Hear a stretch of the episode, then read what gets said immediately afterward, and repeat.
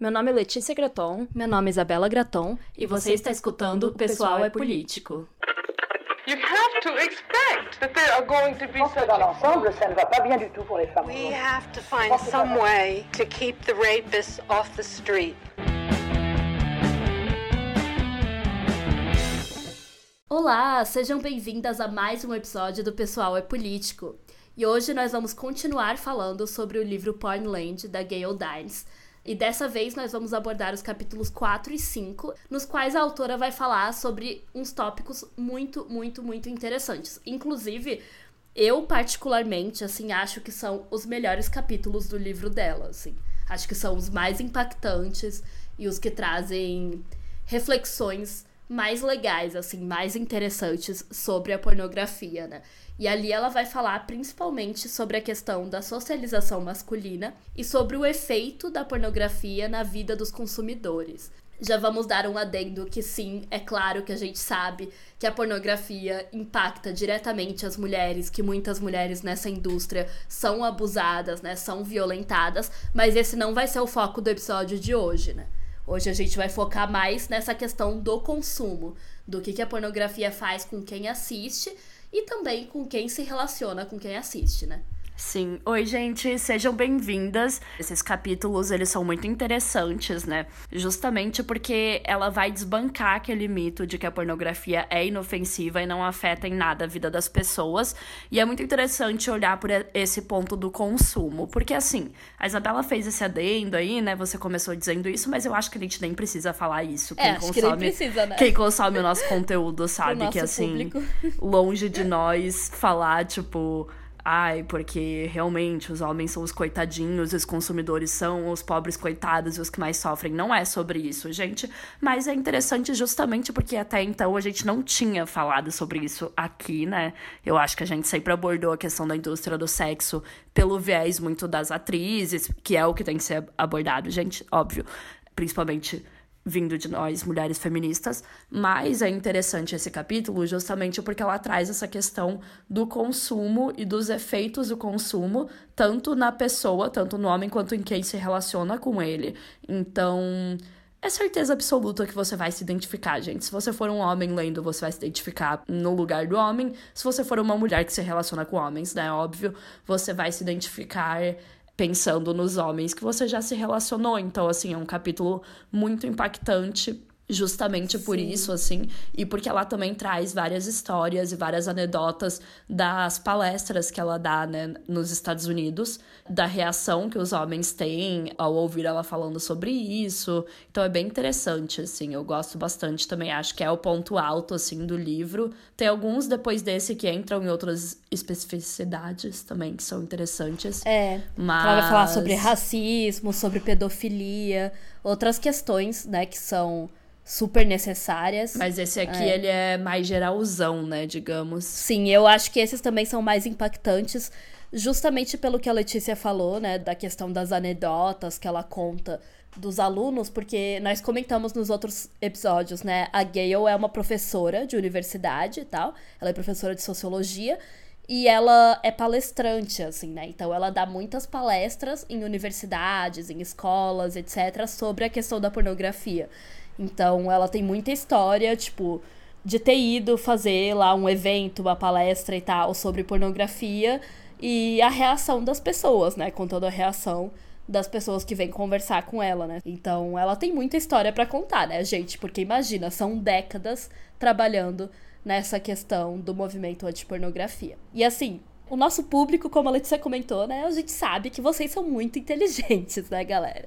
Então a gente nem precisa falar que é óbvio, né, que essa noção de que a pornografia é inofensiva, é só um entretenimento pro cara ali, é completamente falsa, né, essa ideia. Mas é um mito muito presente na nossa sociedade, né? É muito interessante esses capítulos porque ela tá basicamente desbancando o principal mito da galera que é a favor da pornografia, né? De que não teria nenhum problema, porque, ai, é tudo fantasia, não é de verdade, não tem um impacto real. E ela tá falando, não, gente, tem muitos impactos reais. E não só a Gale, como muitas e muitas autoras e autores e tal, Já fizeram pesquisas sobre isso, né? Tem vários estudos, tem várias coisas que tentam mostrar o impacto que a pornografia tem na vida das pessoas. Mas mesmo sem essas pesquisas, porque enfim, as pesquisas são sempre questionadas, sempre vai ter gente para falar que, ah, não, essa pesquisa tá errada, blá blá blá. Mas mesmo sem pesquisa alguma, gente, se você é uma mulher que se relaciona com homem, você com certeza já sentiu o impacto da pornografia na sua vida sexual. Cara, não precisa de pesquisa para é certas coisas. É só conversar também com amigos homens, né, gente? Tipo, eu já conversei, inclusive, quando eu tava lendo o livro, né, que gerava muitas perguntas, né? Eu lembro que eu levava o livro pra faculdade, eu levava o livro pro trabalho. E eu lembro de conversar com um colega de trabalho que tava falando sobre como ele tinha sido viciado em pornografia. Então, assim, Gente, é só você levar o livro da Gale pra lá e pra cá, que isso já gera um debate, ou você conversar na sua roda de amigos, você conversar com amigas, mulheres que se relacionam com homens. Todo mundo tem uma história, gente. Não estou tirando a importância, óbvio, claro, das pesquisas é. científicas com métodos que são super importantes e são super necessárias, né? E que a gente também tem que questionar realmente, tipo, quantas pessoas essas pesquisas estão entrevistando, qual é o contexto social delas.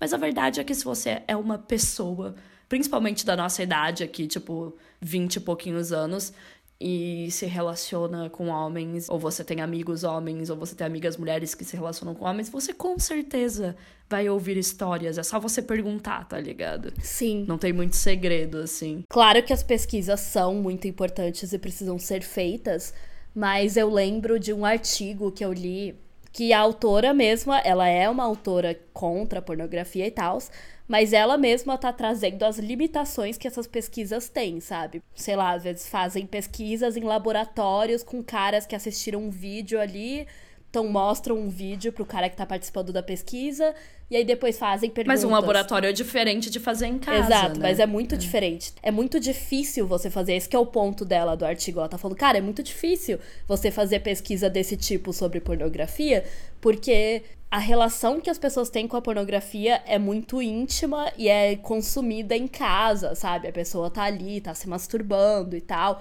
É muito diferente de estar num ambiente de um laboratório. E as pessoas mentem muito é, também. Né? as pessoas É mentem. por isso que eu falei de você conversar com amigos, Exato. você conversar com pessoas que você se relaciona, porque aí eu acho que existe um pouco mais de honestidade, tá ligado? Exato. Eu não acho que o meu colega de trabalho ia inventar do nada toda a história de como ele foi viciado em pornografia e de como isso afetou a vida dele do nada, quando a gente tava almoçando, assim, me contando toda essa história.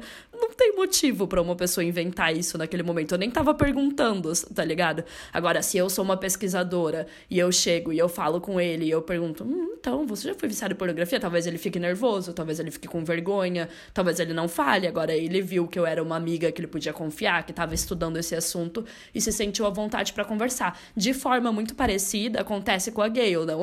Por isso que ela tem tantas histórias nesse livro, né? Que ela conta de, tipo, principalmente alunos, é, meninos jovens, meninos universitários, que vêm falar com ela depois das palestras, às vezes até casais, né, que ela menciona, assim, que vêm conversar com ela sobre como a pornografia tá destruindo a vida íntima deles e, e acho que isso deixa o trabalho dela bem completo, assim. O meu ponto é, claro que pesquisas são extremamente importantes, mas nesse assunto, nesse caso, anedotas, assim, histórias anedóticas, tal, enfim, histórias de vida das pessoas, comentários, enfim, conversar com as pessoas mesmo também é muito importante, sabe? E tem que ser levado a sério, porque é isso, sabe? Se você é uma mulher, tipo, a gente sabe como a nossa palavra nunca é levada a sério. Né? Sim. Né? E assim, cara, eu não preciso de uma pesquisa científica para me comprovar o que eu sei na realidade, só vivendo e sendo uma mulher que me relaciono com homens, né? Claro que pesquisas são muito importantes para várias coisas, né? Pra gente comprovar, para criar políticas públicas, para comprovar que não é uma coisa só minha, Isabela, ou só das minhas amigas, enfim, vários fatores. Mas Cara, se várias mulheres que você conhece, ou homens e tal, vivem essas coisas, eu acho que é porque tem uma questão social aí, né, galera? E aí, isso eu vou já trazer uma recomendação aqui que a Gayle também fala, né, nesse capítulo do livro, e que eu já indiquei lá no perfil do Instagram, né, do Pessoal é Político, que é o livro Pornificados, da Pamela Paul que não é uma pesquisa científica, acadêmica, né? Porque ela é uma jornalista, mas ela entrevistou vários e vários consumidores de pornografia e vai analisar a fala deles e tal. Ela foca bem nessa questão do consumo. Se você quer entender tudo isso que a Gale tá falando nesses dois capítulos, eu recomendo muito a leitura desse livro, porque é justamente um livro baseado nisso, sabe? Nas anedotas, nas histórias das pessoas e tal. É, e que são muito relevantes, né? Cara, também. diz muito sobre como os caras enxergam a pornografia, sabe? E o impacto Exato. que ela tem na vida deles. Cara, é um livro que vocês vão passar muita raiva, eu garanto. tem muitas falas horríveis, tem muitas falas ridículas dos caras e tal, mas é muito interessante, velho. É tipo, recomendo. E eu acho que pra, principalmente para quem não tem esses relacionamentos próximos, né, com homens, ou talvez com esses homens, né, com esses consumidores. O que eu espero que seja você, ouvinte, para falar bem a verdade, mas é perigoso porque a gente, tipo, se fecha nessa bolha e a gente acha, nossa, não é verdade que alguém acharia isso, sabe? O Pornland, para mim, ele foi muito um tapa na cara nesse sentido, porque até então, quando eu li, eu ainda tava num relacionamento e eu ainda era bem mais nova. Eu acho que eu ainda era muito, talvez, ingênua no sentido de Tipo, ai, nossa, não deve ser real que os homens realmente pensam isso, não deve ser real que os homens realmente gostam disso. E daí o livro jogou na minha cara. Não, é real sim, Letícia, eles realmente são assim.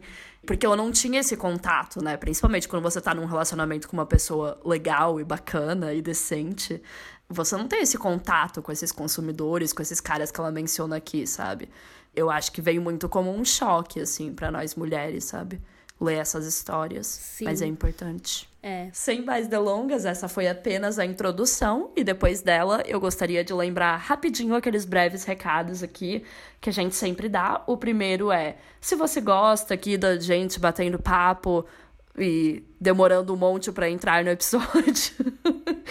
e se você gosta do nosso trabalho, basicamente, né, em todas as mídias sociais, considere apoiar o nosso trabalho com qualquer valor a partir de dois reais em apoia.se barra pessoal é político. Lá você encontra todas as opções de recompensas que a gente tem, que variam de acordo com o dinheiro que você pode nos apoiar. Então, com dois reais você vai poder participar do nosso sorteio de livro mensal e a partir dali tem várias outras recompensas bem legais, tipo episódio exclusivo e tem várias coisas, gente. Entram lá para descobrir. E além disso, também, se você tem interesse em participar da próxima turma do nosso curso, que já tem mais ou menos uma data, vai ser logo depois do carnaval, a ideia é fazer em março, porque a gente sabe que o ano só começa depois do carnaval, gente, então nem tem por que tentar fazer antes. Se você tem interesse em participar no nosso curso sobre indústria pornográfica, entre em o pessoalpolitico.com.br barra lista de espera, tipo, lista de espera separado por hífen. Você pode se cadastrar na nossa lista de espera. É isso. Agora vamos para o capítulo, finalmente. Sim, vamos aos capítulos. Então, começando com o capítulo 4, que se chama Aliciando para Gonzo, tornando-se homem na cultura pornificada. Esse capítulo ele é muito legal, muito interessante, porque ele vai falar de um assunto que acho que até hoje a gente não comentou muito aqui no podcast, que é a socialização masculina. Porque a gente já falou muito sobre socialização feminina, óbvio, né? né? Ao longo das outras temporadas e tal. Mas acho que a gente nunca entrou muito especificamente, né, na questão de como os meninos são criados, né? De como eles constroem a masculinidade deles. E a autora vai comentar que justamente através da pornografia, né, eles vão aprendendo o que é ser um homem, né? O que é o sexo, como eles devem se relacionar com mulheres. Enfim, como vocês sabem, vão aprendendo tudo de ruim. E antes mesmo, né, de chegar na pornografia, é claro, eles já vão aprendendo desde pequenos a construir uma masculinidade que é baseada ali na violência, na agressividade, né? E ela vai abordando isso, assim, no início do capítulo, ela até cita, tipo, a questão dos videogames, da cultura violenta ali, da mídia violenta que os meninos vão consumindo desde pequenos também, né?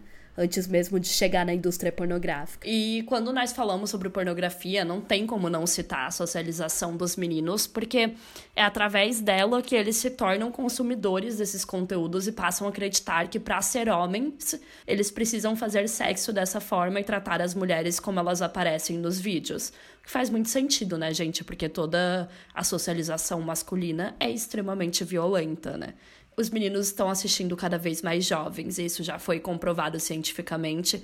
Tem várias, várias pesquisas. Então é muito preocupante, né? Porque eles assistem em um período em que o cérebro não está formado ainda, né? Que eles não têm esse discernimento e que eles ainda estão aprendendo o que, que é ser homem e o que, que é ter atitudes masculinas, digamos. É muito complicado, né? Porque a pornografia já existe nesse mundo extremamente misógino, né? Eles já vão aprendendo desde pequenos, assim, desde que os bebês nascem, a gente já coloca eles em duas categorias, ah, ou você é menino ou você é menina. As duas são opostas, né, uma à outra. E é isso, né, como a Gayle vai comentar, o pior xingamento, a pior coisa que você pode chamar um menino é de menina, né?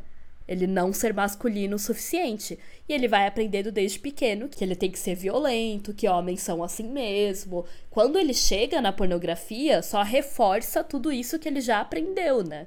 E aí ele aprende isso num contexto sexual, sabe? Tipo, ah, homens são violentos. De não demonstrar sentimento. Exato. Também, né? É, que é o que a gente até tava comentando no último episódio, né? Que é muito bizarro como os homens da pornografia são super mecânicos. Uhum. Não mostram nenhum sentimento, não mostram excitação, não gemem, nada do tipo. Eles só estão ali, tipo, na meteção doida, né? E é só isso que o cara da pornografia faz. Ele não parece ter nenhum sentimento, ele não parece que tá gostando, ele não parece sentir prazer, né? Se conectar com a mulher, esse tipo de coisa. Ou seja, né? Ele segue totalmente essa cartilha da masculinidade de que o cara tem que ser viril, forte, violento, etc. Não mostrar nenhum sentimento, né? E a mulher, claro, tem que ser super submissa, tem que fazer tudo para agradar o homem e tal. Realmente não tem como a gente falar sobre o impacto da pornografia nas pessoas sem abordar essa questão da socialização, né?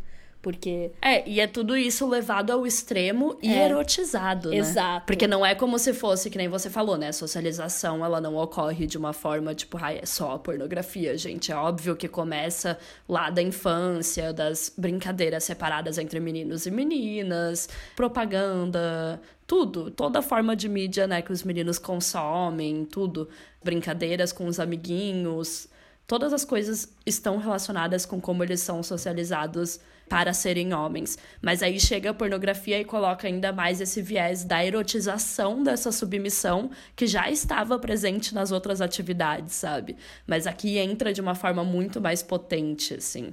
E é interessante porque a Gayle ela vai falar justamente sobre como são as feministas que entendem da questão cultural da socialização, que vão ser contra as ideias misóginas e essencialistas que consideram homens naturalmente violentos ou ruins, que muitas pessoas acreditam.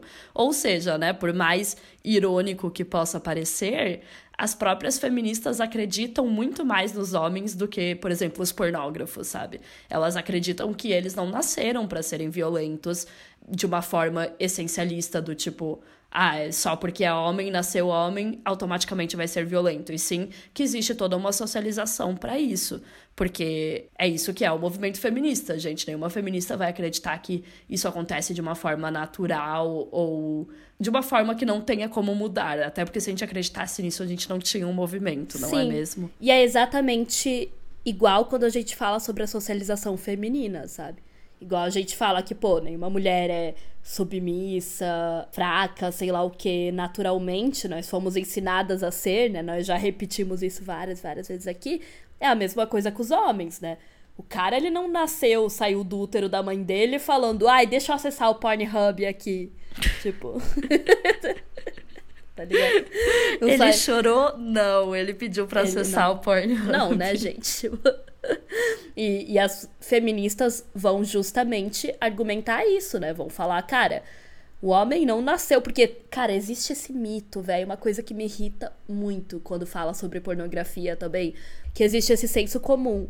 Ai, não, mas é que homem gosta de pornografia porque o homem é porque mais ele é visual. visual. É, eu já sabia pra onde você tava indo. Porque o homem é visual, Ai, porque o homem se excita dessa forma visualmente, a mulher não. Gente, isso é um mito, mas tão ridículo, tão, tão ridículo. Como se isso fosse biológico, sabe? Das pessoas do sexo masculino. É, e até o próprio mito de que homem sempre quer muito mais sexo Exato. do que mulher, né?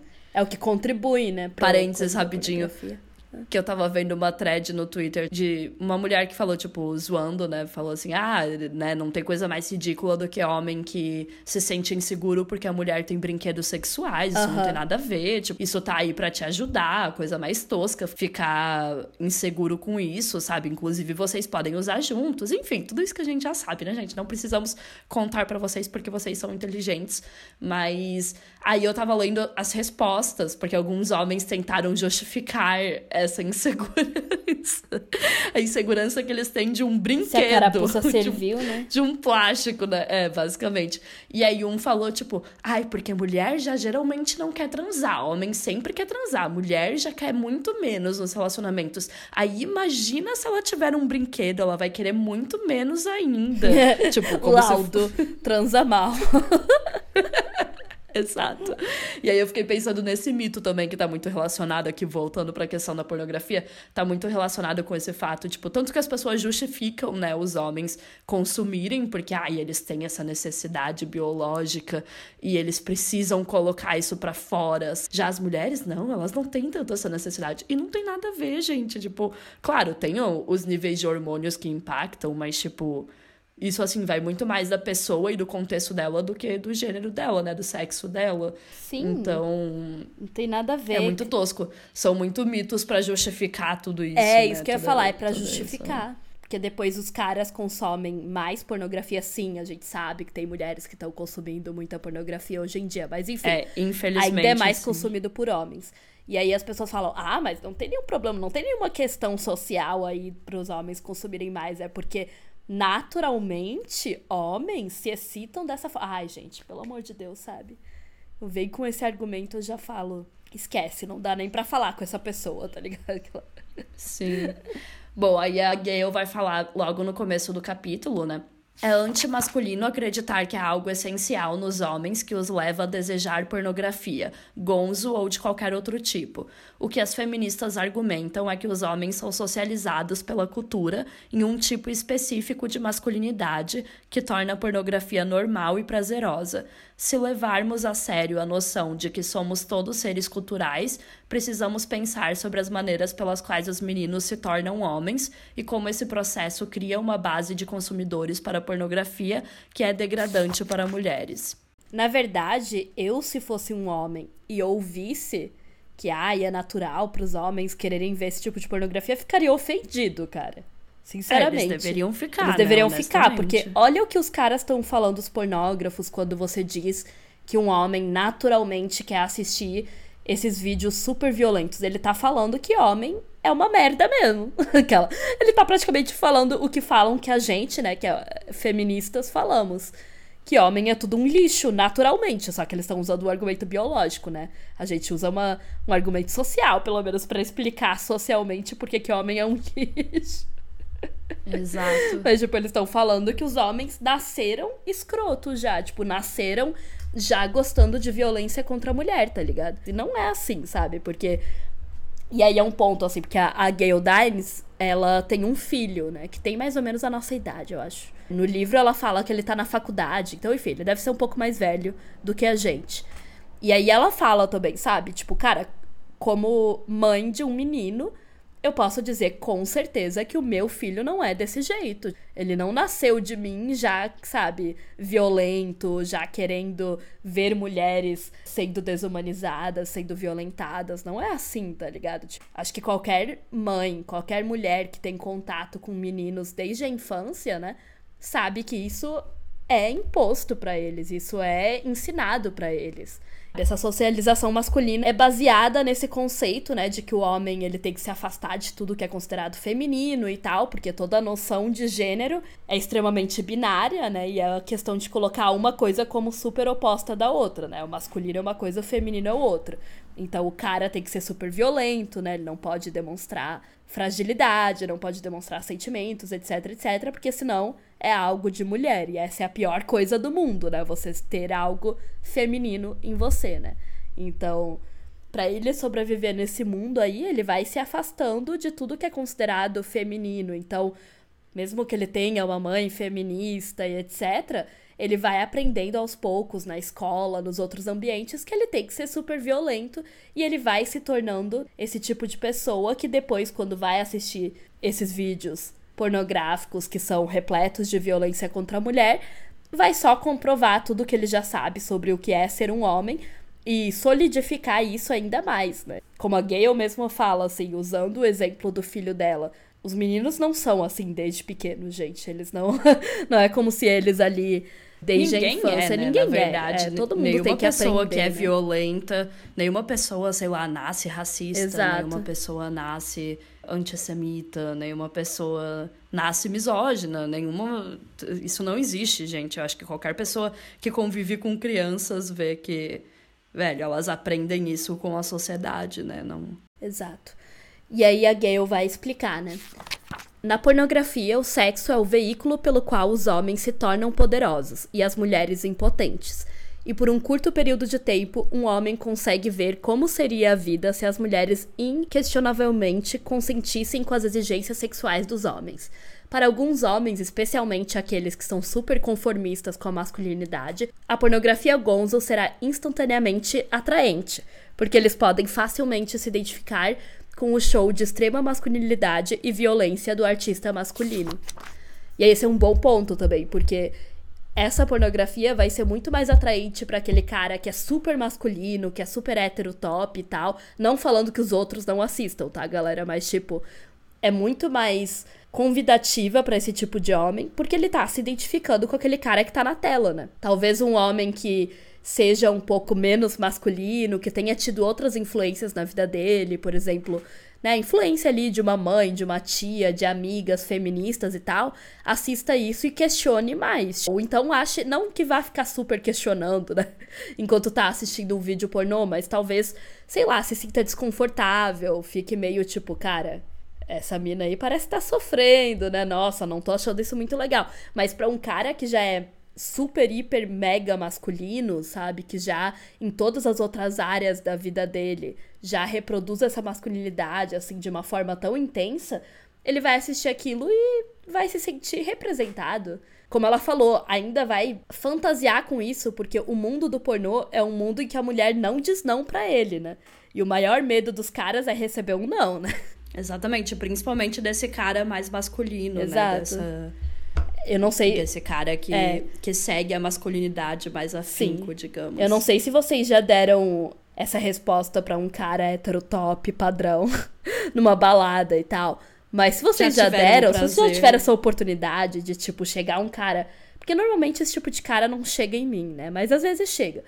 Normalmente eu não tô nos mesmos rolês que eles, né? Mas quando você fala um não pra eles, eles ficam muito desconcertados, tá ligado? Como que essa menina. É porque aqui- eles são o padrão É. do que eles ouviram falar, né? Do que as mulheres querem, sabe? Exato. Tipo, Então eles ficam, como assim eu, bombado, branco, bonitão, na cabeça deles, super maromba, não sei o que lá, heterotop. Como que essa menina tá me dizendo não, tá ligado? Então eles ficam, cara, meio revoltados. Tipo, nossa, não? Como assim? Tem certeza? E aí na pornografia, esses caras nunca ouvem não, né?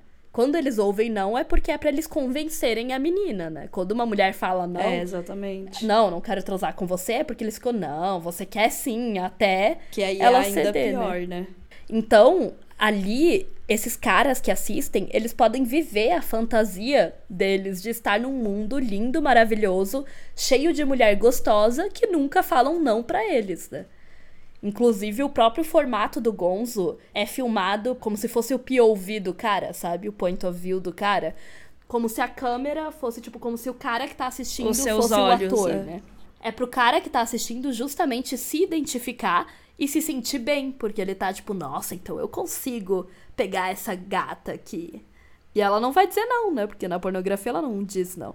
Normalmente esses caras que são hiper masculinos justamente se sentem bem assistindo a pornografia, né? Porque Porque valida tudo que eles aprenderam Exato. já da masculinidade, né? Tipo, diz que eles estão no caminho certo. Porque, por exemplo, quando você diz não, é um choque justamente porque eles foram ensinados a ser homens de um jeito do tipo, olha, se você fizer isso, isso, isso, tipo, ah, você vai virar rato de academia, você vai ser assim, você vai ser assada, você vai ter essa roupa, esse carro da moda, essa roupa da moda, esse corte de cabelo da moda, blá blá. Nenhuma mulher vai dizer não para você, porque a gente é o prêmio final, né? Tipo, para compensar todas essas coisas. Tipo, ah, você foi ensinado que para ser homem é fazer isso, isso, isso, isso, e você fez, então parabéns, aqui tá seu prêmio. E aí, quando a mulher diz não, isso quebra com o que eles foram ensinados, com essa ilusão, sabe? Exato. De que todo mundo gosta disso, de que todo mundo acha isso bonito.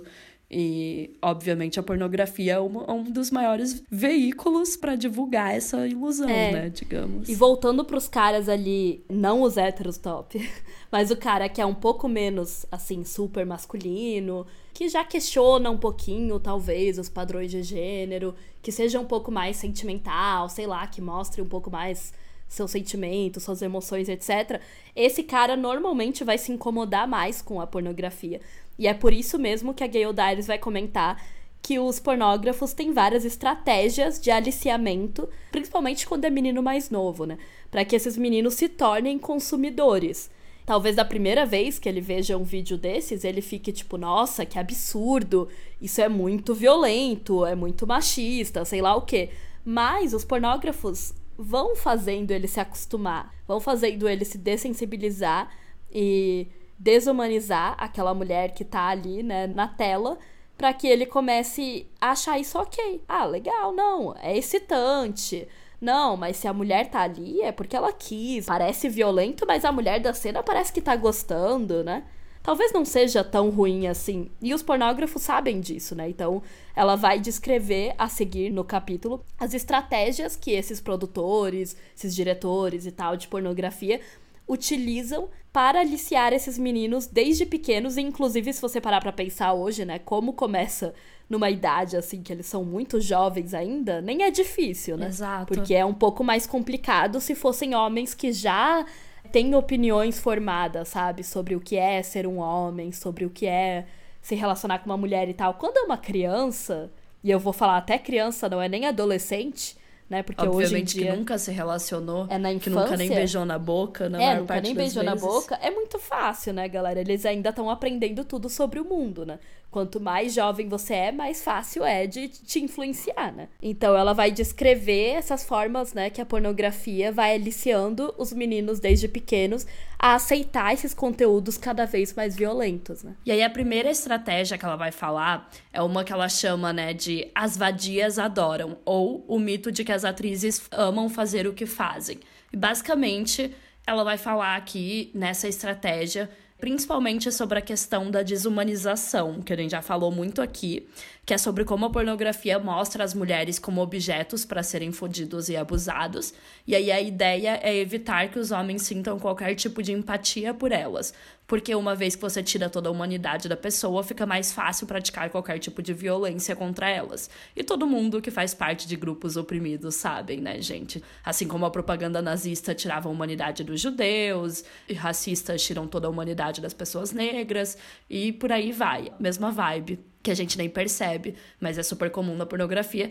E aí, para conseguir fazer essa desumanização, o que ela vai falar muito é sobre a segregação que eles fazem, principalmente verbalmente falando, mas também na imagem, né, na forma que se porta, na, nas roupas, no estilo mesmo. Essa segregação entre as mulheres que seriam normais esposas, namoradas, irmãs, amigas dos caras e as vadias, né, entre várias aspas, do pornô. E essa segregação ela é feita muito verbalmente, porque na pornografia é muito utilizada essas palavras. Então toda mulher é descrita como vadias, putas, vadias com tesão e todas essas palavras que vocês conseguem imaginar horríveis. Essas são as, as, as de boas ainda, né? Mas em inglês ela fala cum dumpster, é, que eu não sei como é que seria traduzido. Que seria tipo depósito de porra? Isso, exatamente. Entre várias outras coisas horríveis e vários e vários xingamentos e várias frases que são utilizadas, adjetivos que são utilizados, né, para descrever essas mulheres, porque a ideia é justamente criar na cabeça deles essa separação entre quem são as mulheres normais e quem são as mulheres do pornô, tá ligado? Que também as próprias mulheres acreditam, né? Nós mesmas acreditamos e fazemos isso umas com as outras, né, de separar quem é a mulher do pornô e nós que somos, tipo, ai, as normais, que nunca faríamos isso, sendo que o que nos separa delas é o, privilégio financeiro, né? Que é a mesma história com a prostituição, né? O que nos separa das mulheres que estão se prostituindo e que estão atuando na pornografia é muitas vezes, na maior parte das vezes, uma questão financeira de classe, né? E o que a pornografia faz para passar para os homens é que essas mulheres do pornô, assim, o que ela cria, o mito que ela cria sobre essas mulheres é que elas seriam naturalmente essas vadias que adoram transar, né? Que são Sim. muito sexuais e que gostam daquilo e que querem aquilo, tá ligado? E justamente por isso se justifica toda a violência. Porque, ah, se ela quer, se ela gosta, se ela tá indo atrás, se ela tá ganhando dinheiro, então tudo bem. E essa é uma forma de fazer com que o consumidor vá aceitando cada vez mais porque assim ele não se sente culpado, porque afinal a mulher da tela, né, a mulher que ele tá assistindo no vídeo, tá amando, tá tendo múltiplos orgasmos, tá gritando, tá pedindo mais, não é mesmo? Sim. Sobre isso eu tenho uma outra referência também para trazer para vocês. Ah. Tem um artigo da Catherine McKinnon, e também acho que no livro dela ela fala isso no Only Words, que ela fala justamente sobre o papel do sorriso na pornografia do sorriso das mulheres, sabe? Das mulheres parecerem que estão uhum. felizes, que estão gostando, tanto o sorriso quanto, enfim, os gemidos, né? A questão do prazer, delas parecerem que estão sentindo prazer. E ela vai falar que justamente o sorriso na pornografia faz justificar tudo que tá acontecendo, tá ligado? Porque aí você pode fazer todas as atrocidades possíveis. O cara pode dar tapa na cara, abusar, enfim, gozar na cara da mulher, chamar ela de vadia, enforcar, fazer qualquer coisa que ele quiser, que se ela ainda estiver ali sorrindo, as pessoas vão falar: não, mas ela gostou, não, mas a mulher gosta, olha como ela tá sentindo prazer, olha como ela tá gozando com isso. Então, você, toda a sua crítica aí contra a pornografia tá errada. Porque Sim. olha como a mulher tá gostando. E aí, enfim, extremamente complicado isso, porque.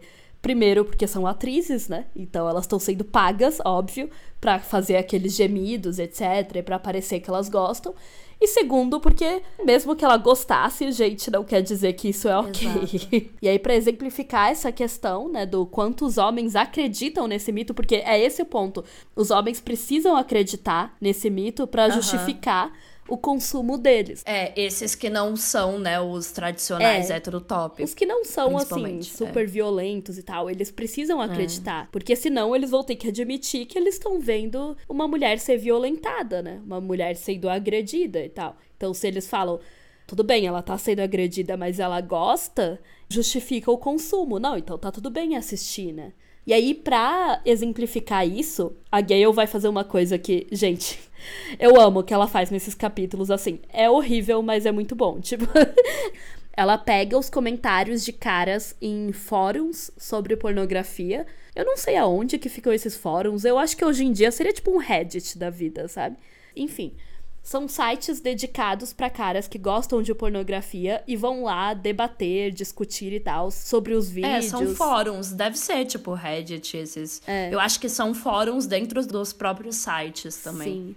E aí, é, inclusive no Pornhub tem a parte de comentários, né, dos vídeos, então qualquer coisa dá para fazer uma análise lá. Eu já pensei em fazer análises dos tipos de Sim. comentários que os caras deixam lá e tal. Mas é interessante esse porque é os caras comentando entre eles, né? Então não é assim, tipo o que eu falei antes do livro, né, da Pamela Paul, por exemplo. Que é eles dando uma entrevista. Aí eles estão conversando, os consumidores entre eles. E aí ela vai pegar vários exemplos, né, dos caras conversando às vezes sobre isso, sobre a questão é um cara fica meio preocupado, tipo, não, nessa cena parece que a atriz não tava curtindo muito.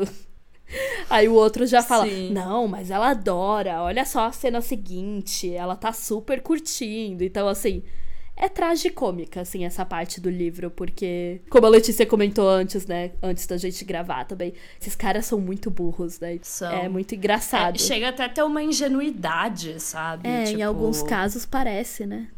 Se vocês forem ler o Pornland, vocês vão entender, assim, porque os próprios caras ficam tentando, sabe, tipo, convencer uns aos outros. Não, cara, tá tudo bem você assistir, porque olha, naquela cena ali, aquela atriz adorou. Ou às vezes eles usam, tipo, alguma entrevista que a atriz fez, tipo, não, ela falou que ela adora fazer pornô. Entra Sim. muito naquilo que a gente tinha falado no episódio passado, né? Da Jenna Jameson, por exemplo. Que ela ia nas entrevistas e falava isso, que ah, ela era muito sexual e tal. Então isso justifica, né, na cabeça dos caras. E aí a Gayle vai falar: se as artistas pornôs realmente não gostam do que está acontecendo com elas, então a fantasia que os usuários construíram sobre mulheres e pornografia começa a desmoronar. E eles ficam com a dura realidade de que talvez essas mulheres não sejam objetos fodíveis, mas são, em vez disso, seres humanos com emoções e sentimentos reais. Se esse for o caso, os usuários teriam que admitir que ficam excitados com imagens de mulheres sendo sexualmente maltratadas. Para aqueles homens que não são sexualmente sádicos ou cruéis, isso pode ser psicologicamente intolerável. Então eles têm que trabalhar muito para manter a fantasia de que as mulheres do pornô são realmente diferentes da maioria das mulheres que eles conhecem no mundo real. Então é justamente isso. Se eles admitem que as mulheres que estão ali naquele set pornô não estão porque, ai, elas são super sexuais e adoram fazer isso, mas sim porque, sei lá, elas estão desesperadas e precisam de grana para pagar o aluguel esse mês, sabe? Ou porque. É, e até a parte do dinheiro, né? A Gayle menciona, é. ela, ela coloca várias conversas também desses fóruns os caras são tão ingênuos, mas tão, tão, tão, tão, tão ingênuos, tão burros, que eles até veem essa questão do dinheiro como tipo, ai não, é que elas gostam muito, então o dinheiro é só, tipo, é. a, a, cereja em cima do então, bolo. Então, mesmo que tá ela ligado? não fosse paga, ela faria isso, tipo, ela estaria ali. Tá bom. é, eles realmente têm uns que falam isso, né? Que acreditam nisso mesmo. Eles têm que acreditar nessa ilusão que é uma ilusão que as atrizes pornôs também precisam vender, né? Exato. Se é o trabalho delas, elas têm que vender o peixe delas, elas têm que vender o trabalho delas, etc. Se eles não acreditarem nisso, eles ficam com a realidade, que é, não, você tá assistindo uma mulher que, sei lá, não vou nem entrar aqui na questão de que talvez seja uma mulher traficada, né, que tá fazendo aquilo obrigada por um cafetão, por um namorado, etc. Mas supondo que seja uma atriz realmente que foi paga, etc.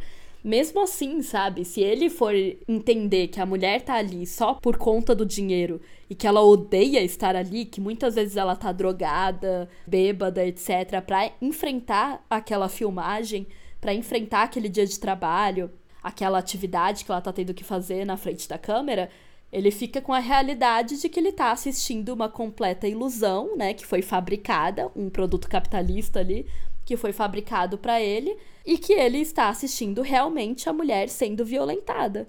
Então, o que isso diz sobre ele, né? É, e até as prostitutas têm que manter esse mito. Né? Exato. Né? Quando Todas elas estão com os caras. Da indústria, é. Elas têm que fazer os caras acreditarem que, tipo, não, se ele não tivesse pagando, ela também estaria ali, porque ela tá gostando muito.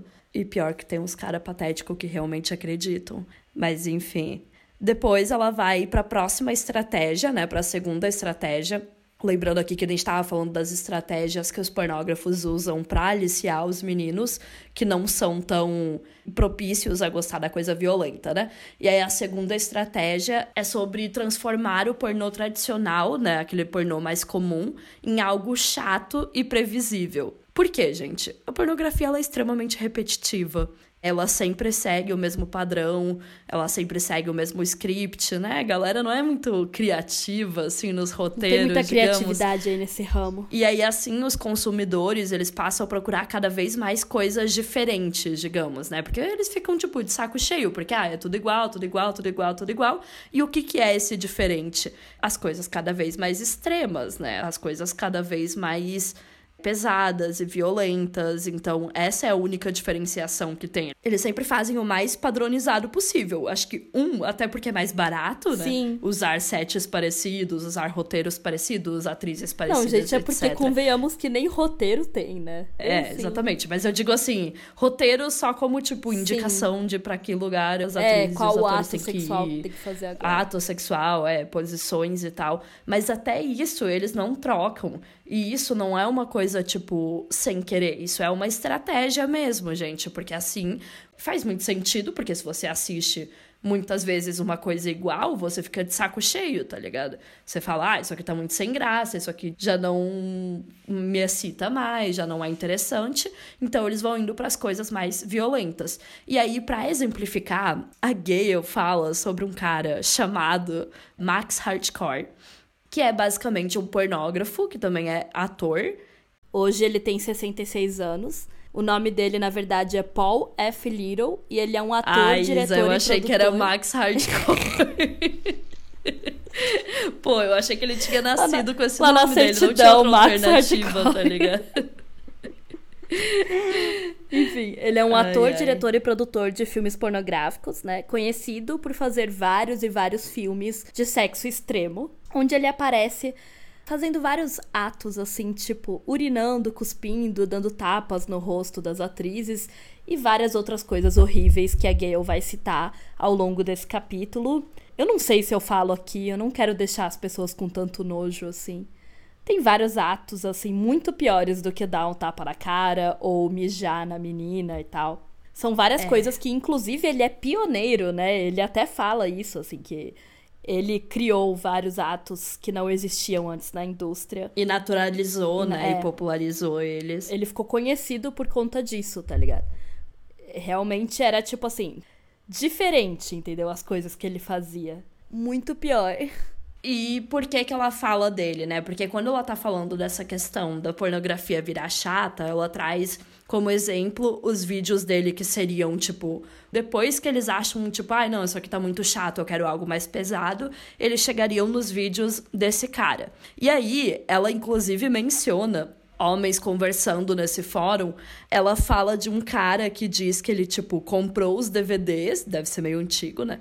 E aí ele chegou a quebrar os DVDs depois, porque era muito violento. E aí ele, tipo, gostou, né? Enfim, se excitou com aquilo. E aí ele ficou horrorizado com ele mesmo. E aí ele tá falando pros outros caras, tipo, cara, eu não consigo continuar vendo isso, eu achei horrível. Aí ele descreve lá, ele fala, ah, quando o Max fez isso, isso e aquilo, tipo, ah, eu quebrei porque eu não quero, tipo, ter isso perto de mim, eu não quero mais ter isso porque, tipo, eu não gostei. E aí as respostas dos caras no fórum é tipo, não, mas você vai se acostumar. Eu também achava isso no começo. E se você sentiu vontade de quebrar é porque você tinha gostado. E se você gostou, continua vendo. Aos poucos vai ficar melhor. E daí tem uns outros que estão mais tipo, não, cara, ele não gostou, tá de boa, sabe? Você vê que existe também uma pressão social entre os fãs e que os próprios fãs acham demais, gente. Então, assim, se a gente tá falando que os próprios caras que assistem acham muito e acham questionável, e daí tem vários lá que comentam, tipo, não, eu achei pesado demais, eu sabia que era pesado, mas eu não sabia que era nesse nível, e outros falando, tipo, não, mas com o tempo você se acostuma. É normal primeiro achar muito absurdo, mas depois você acha normal e você nem percebe mais. Por quê? Que esse é justamente o ponto da Gale, que é o quanto o pornô sensibiliza esses homens, né? E o quanto, tipo, tornam normal isso, né? O quanto eles naturalizam esses atos que antes até então poderiam ser considerados absurdos e extremamente violentos e passam a virar parte normal do consumo desses caras, né? E aí ela fala: à medida que a pornografia se torna mais extrema e cruel, homens como hardcore passam das margens para o centro do mundo da pornografia. Desde que a mulher esteja agindo como se gostasse, tudo bem, porque assim o espectador pode se sentir menos culpado. Isto é, desde que ele não esteja sintonizado com as emoções reais dela. Então, aos poucos, né, ele vai desensibilizando e vai naturalizando e ele não questiona mais, né? Diferente de, tipo, que nem esse menino que comenta que ele comprou os DVDs e daí se arrependeu e questionou, blá blá blá. Isso passa a ser cada vez menos comum. E também a gente tem que pensar que esse relato vem de uma época onde os caras estavam vendo em DVDs. Então ele podia parar e quebrar o negócio e não tocar mais. Mas quando a gente tá falando da internet, né? É outra coisa. É, e aí, assim, se vocês quiserem ficar traumatizadas para sempre, dá para entrar no site desse cara, né, do Max Hardcore, para ter uma noção do que a gente tá falando, do que a Gale fala e tal. Mas assim, não precisa, tá, gente? Porque realmente os conteúdos dele assim são muito absurdos, muito violentos, e ele é um ótimo exemplo, né, de como a indústria pornográfica se tornou muito mais violenta com o passar do tempo, porque no início ele era considerado, tipo, um maluquinho ali da indústria, tá ligado? Ele não era, tipo, mainstream. Ele era, tipo, ai, um cara muito hardcore, como diz o nome. ele era, tipo, muito extremo e tal. Mas aí depois ele foi ficando super conhecido, super mainstream, foi se tornando um dos pornógrafos ali mais populares e tal. Então, Claro, hoje ele já não é mais tão famoso, óbvio, né? Ele tá velho e tal. Mas ele passou a ser, tipo assim, muito popular.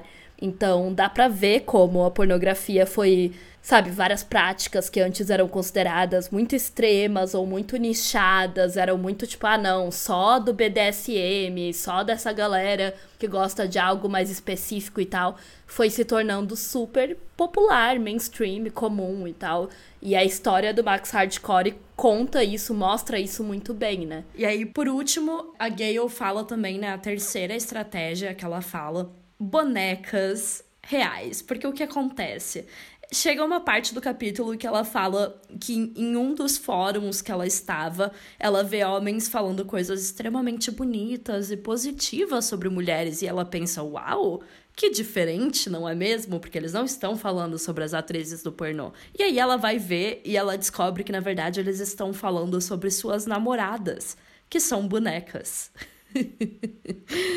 ai, ai. Então, sim, gente, ela tá falando daqueles malucos que se relacionam com bonecas em céus, né, basicamente. Ela fala sobre é, uma empresa chamada Real Doll, que é uma daquelas maravilhosas empresas que desenvolvem bonecas realistas, super realistas, gente, que vão muito além. Eu sei que, tipo, a gente lembra, né, sempre, tipo, ai, a boneca inflável e aquelas coisas zoadas e tal, mas não é isso, gente. A gente tá falando, tipo, basicamente robôs. São bonecas que são extremamente caras, é um negócio extremamente sofisticado. E os caras realmente tratam como se fossem, tipo, as namoradas deles, assim, eles se relacionam com bonecas. É bem interessante que ela coloca aqui como uma das estratégias, porque para ela, e deveria ser para todas as feministas, mas tem muita gente que não percebe isso, existe uma relação direta entre a pornografia e essas bonecas, porque é o auge da objetificação, né, gente? A pornografia tá colocando mulheres ali como objetos, e aí o que, que você pode fazer no final, se você tiver dinheiro bastante, depois que você já assistiu várias e várias e vários, vários vídeos pornográficos, comprar uma boneca, não é mesmo? Porque muitas vezes as mulheres não vão querer fazer os atos que você vê na pornografia, e mulheres são seres humanos que Tem falam emoções, e que né? reclamam é. e que têm emoções e que, né?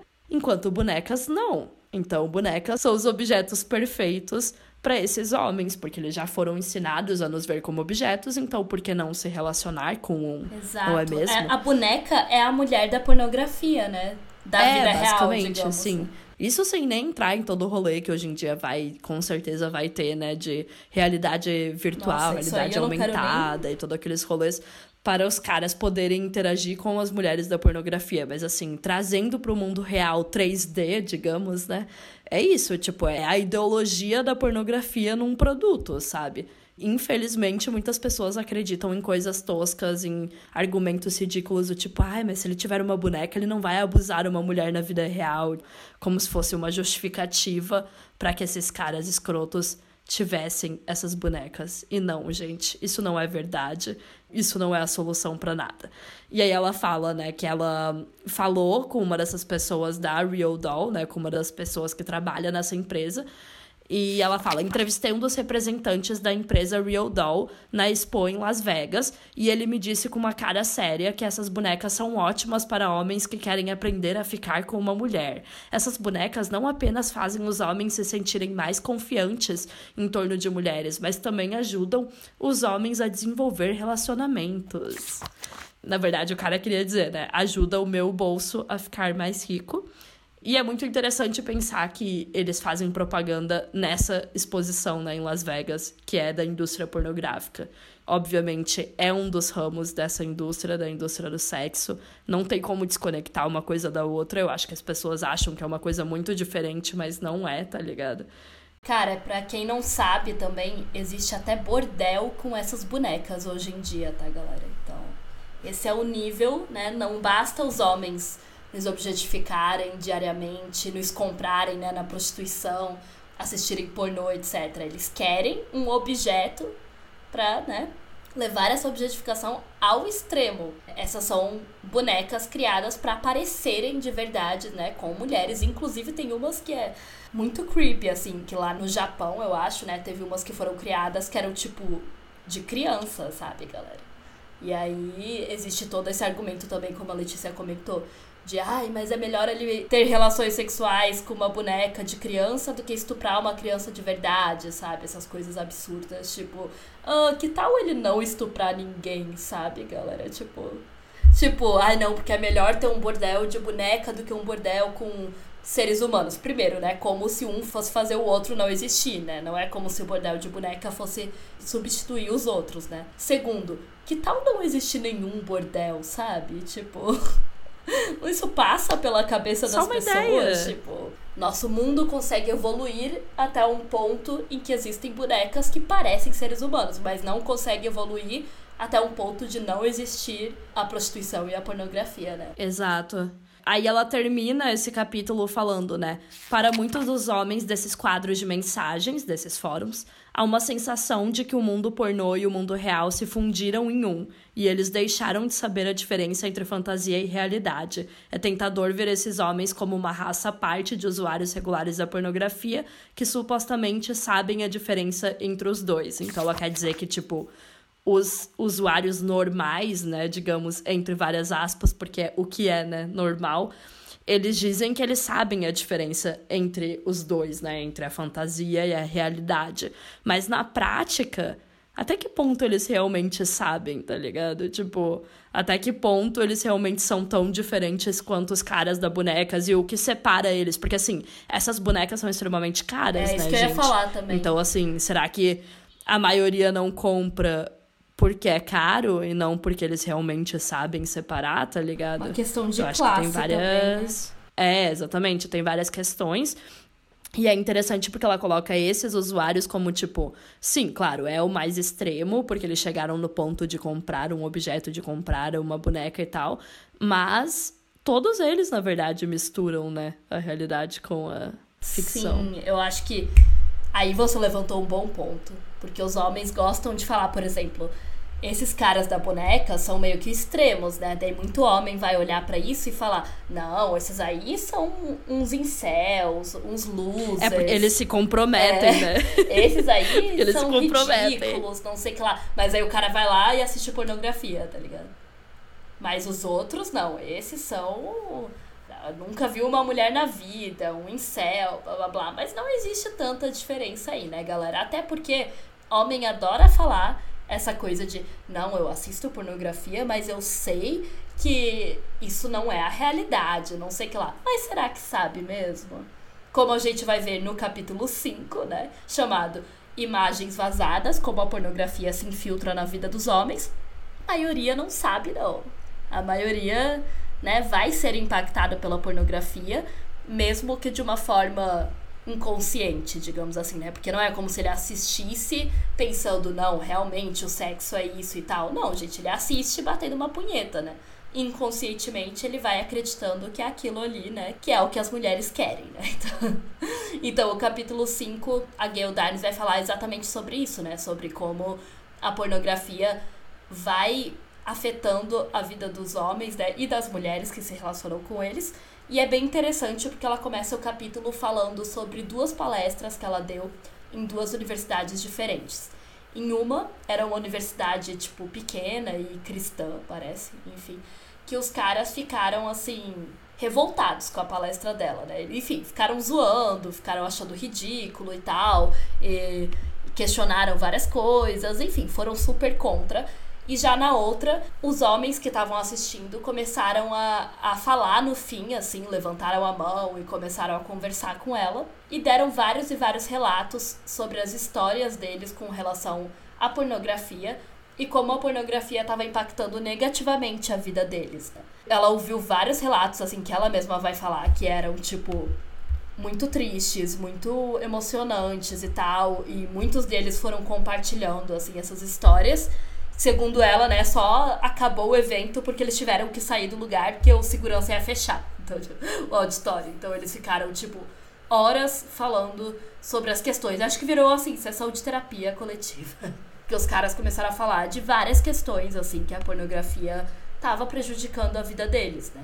E ela vai comentar, né, que o primeiro grupo dos caras que ficou revoltado e tal não se permitiu, né, questionar a pornografia e o consumo deles. O segundo foi um grupo de homens que realmente parou para pensar, tipo, por que, que eu tô consumindo isso? O que, que isso tá fazendo comigo e tal. E acabou vendo uma realidade muito triste, né? Aí na página 80 ela vai dizer: Embora nem todos sejam usuários compulsivos, esses homens falaram sobre seus sentimentos de inadequação em relação ao sexo depois de usar pornografia quer fosse sua incapacidade de levar suas namoradas a um orgasmo gritante, sua necessidade de evocar imagens pornográficas para atingir seu próprio orgasmo com suas namoradas, seu pênis muito pequeno ou suas tendências a ejacular muito rápido, eles estavam usando o sexo pornográfico como parâmetro, e todos falharam em estar à altura. A discussão só acabou quando os seguranças precisaram trancar o prédio durante a noite os caras começaram a falar sobre como eles se sentiam mal, sabe? Não era nenhuma questão do tipo, ai, feminismo, direito das mulheres, então, enfim, eles individualmente, sabe? Como eles ficavam se comparando com aquelas cenas, como eles não percebiam, porque provavelmente quando eles estavam assistindo, era isso, eles pensavam, ah, não, tô só assistindo aqui uma coisa para bater uma punheta, nem tô pensando sobre isso. Mas inconscientemente eles estavam assimilando esses conceitos sobre sexo. O fato de que eles tinham que ficar horas e horas ali com o pau duro, que eles tinham que ter um pau muito maior, que eles tinham que fazer a namorada gozar e gritar e ter orgasmos assim, né? Enfim, fazer um escândalo como as atrizes pornôs. E várias coisas que eles foram assimilando mesmo sem perceber, sabe? E obviamente, quando eles comparam a vida sexual real deles com aquilo ali parecia muito menos satisfatória, né? Então, óbvio que isso foi afetando a autoestima, os relacionamentos, né? A relação com a sexualidade deles e tudo mais.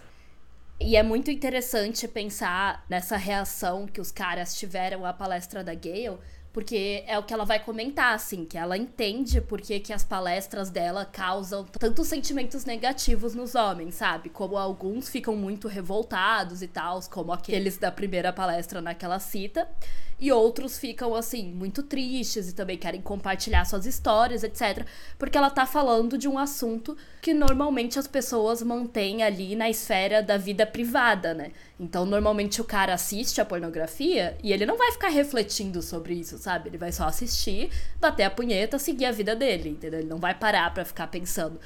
O que ela faz é fazer esses caras refletirem, ou não, né? Se for igual aqueles da primeira universidade, só ficar revoltados com a feminista maluca, escrota, blá blá blá, que tá falando um monte de merda, segundo eles, né? Mas se eles realmente se abrirem para refletir sobre isso, eles vão ter que pensar sobre toda a socialização deles, né? E é algo muito triste, é algo muito negativo, assim, você parar pra pensar, assim, para refletir você acaba se tocando que grande parte ali da sua vida você foi ensinado coisas horríveis sobre o que é ser um homem, né? É péssimo, assim, eles foram ensinados a desumanizar as mulheres que estão ali naqueles vídeos para que eles consigam sentir prazer e ver elas serem violentadas e tal. Só que a maioria desses homens tem mulheres na vida deles, né? Tem mães, tem namoradas, tem amigas, etc. Quando eles percebem que eles estão ali se masturbando para uma coisa que, na verdade, cara, se fosse ali uma mulher que eles conhecem, eles veriam que é errado, sabe? Talvez, né? se for um cara decente e tal, eles começam a se sentir mal, né? Então faz sentido essa reação deles também, as coisas que a Gale fala. E, cara, olhar pra socialização é sempre muito triste, né? Então. Sim. Ela fala justamente sobre que nas apresentações dela, ela mostra imagens que eles estão acostumados a ver sozinhos, né? uhum. né? E é muito diferente você ver essas imagens sozinho num quarto escuro, só você num momento ali, sei lá, de noite, de madrugada, whatever num momento íntimo seu e você vê num ginásio com um monte de gente, num contexto tipo de vida real ali do dia a dia, né, junto com seus colegas de faculdade, e você vê aquelas mesmas imagens, né? Então ela fala muito sobre como isso faz com que eles vejam sobre um, uma outra perspectiva, né, aqueles conteúdos. O que faz muito sentido. Pois é, ela diz que muitas vezes a apresentação dela faz eles perceberem como o uso da pornografia tinha atrapalhado ali, tinha influenciado a vida sexual deles, porque normalmente eles não pensam nisso, né? Esse é o ponto. É uma coisa tão inconsciente que você só vai assistindo e vai acontecendo, claro, vai impactando e tal. Mas a não ser que chegue num nível assim de realmente causar problemas fisiológicos, vício, etc., a maioria dos caras não percebe. Eles vão só incorporando essas ideias ali, a vida deles, a vida sexual, as mulheres, por outro lado, né, percebem muitas vezes quando os caras consomem pornografia, se elas já estão mais ligadas nessas questões e tal. Mas eles não, né? Eles só vão repercutindo ali, reproduzindo o que eles viram sem pensar criticamente, né? Porque esse que é o ponto. A Gale vai falar várias vezes sobre como a pornografia acho que acaba impactando mais ainda do que quando a gente assiste, por exemplo, um filme, uma série, etc. Porque ela traz esse prazer sexual, né? Ela traz o orgasmo pro homem. Ela faz ele se sentir bem, mesmo que momentaneamente ali.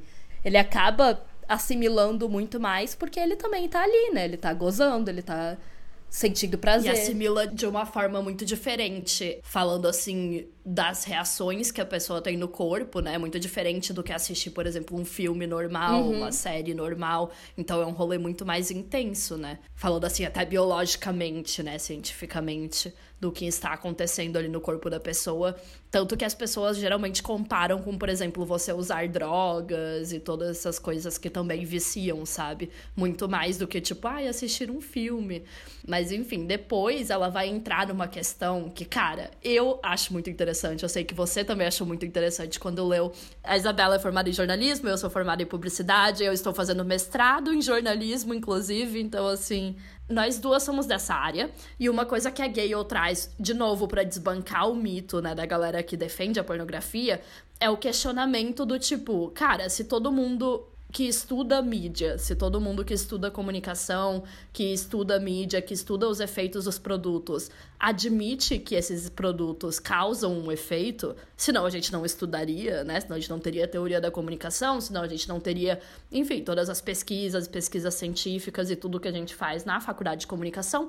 Como que você pode chegar na pornografia e dizer que isso é só fantasia e não afeta ninguém na vida real, sabe? Que isso não afeta a forma como a gente vê o mundo. Inclusive, ela dá o exemplo, por exemplo, da mídia de direita, é. e eu fiquei pensando muito, por exemplo, nas fake news e na mídia bolsonarista, sabe? Tipo, uma jovem pan da vida. Cara, se todo mundo que é progressista entende a problemática de você ter uma jovem pan, entende a problemática de você ter essas todas essas fake news e os grupos de WhatsApp. E a gente viu aí tudo, né, galera, o pessoal que tava fechando estrada e pedindo intervenção militar. Essas pessoas elas vivem num mundo paralelo da cabeça delas que o bolsonarismo criou, sabe? Uhum. Isso por conta da mídia, isso é um efeito da mídia e todo mundo reconhece isso, tá ligado?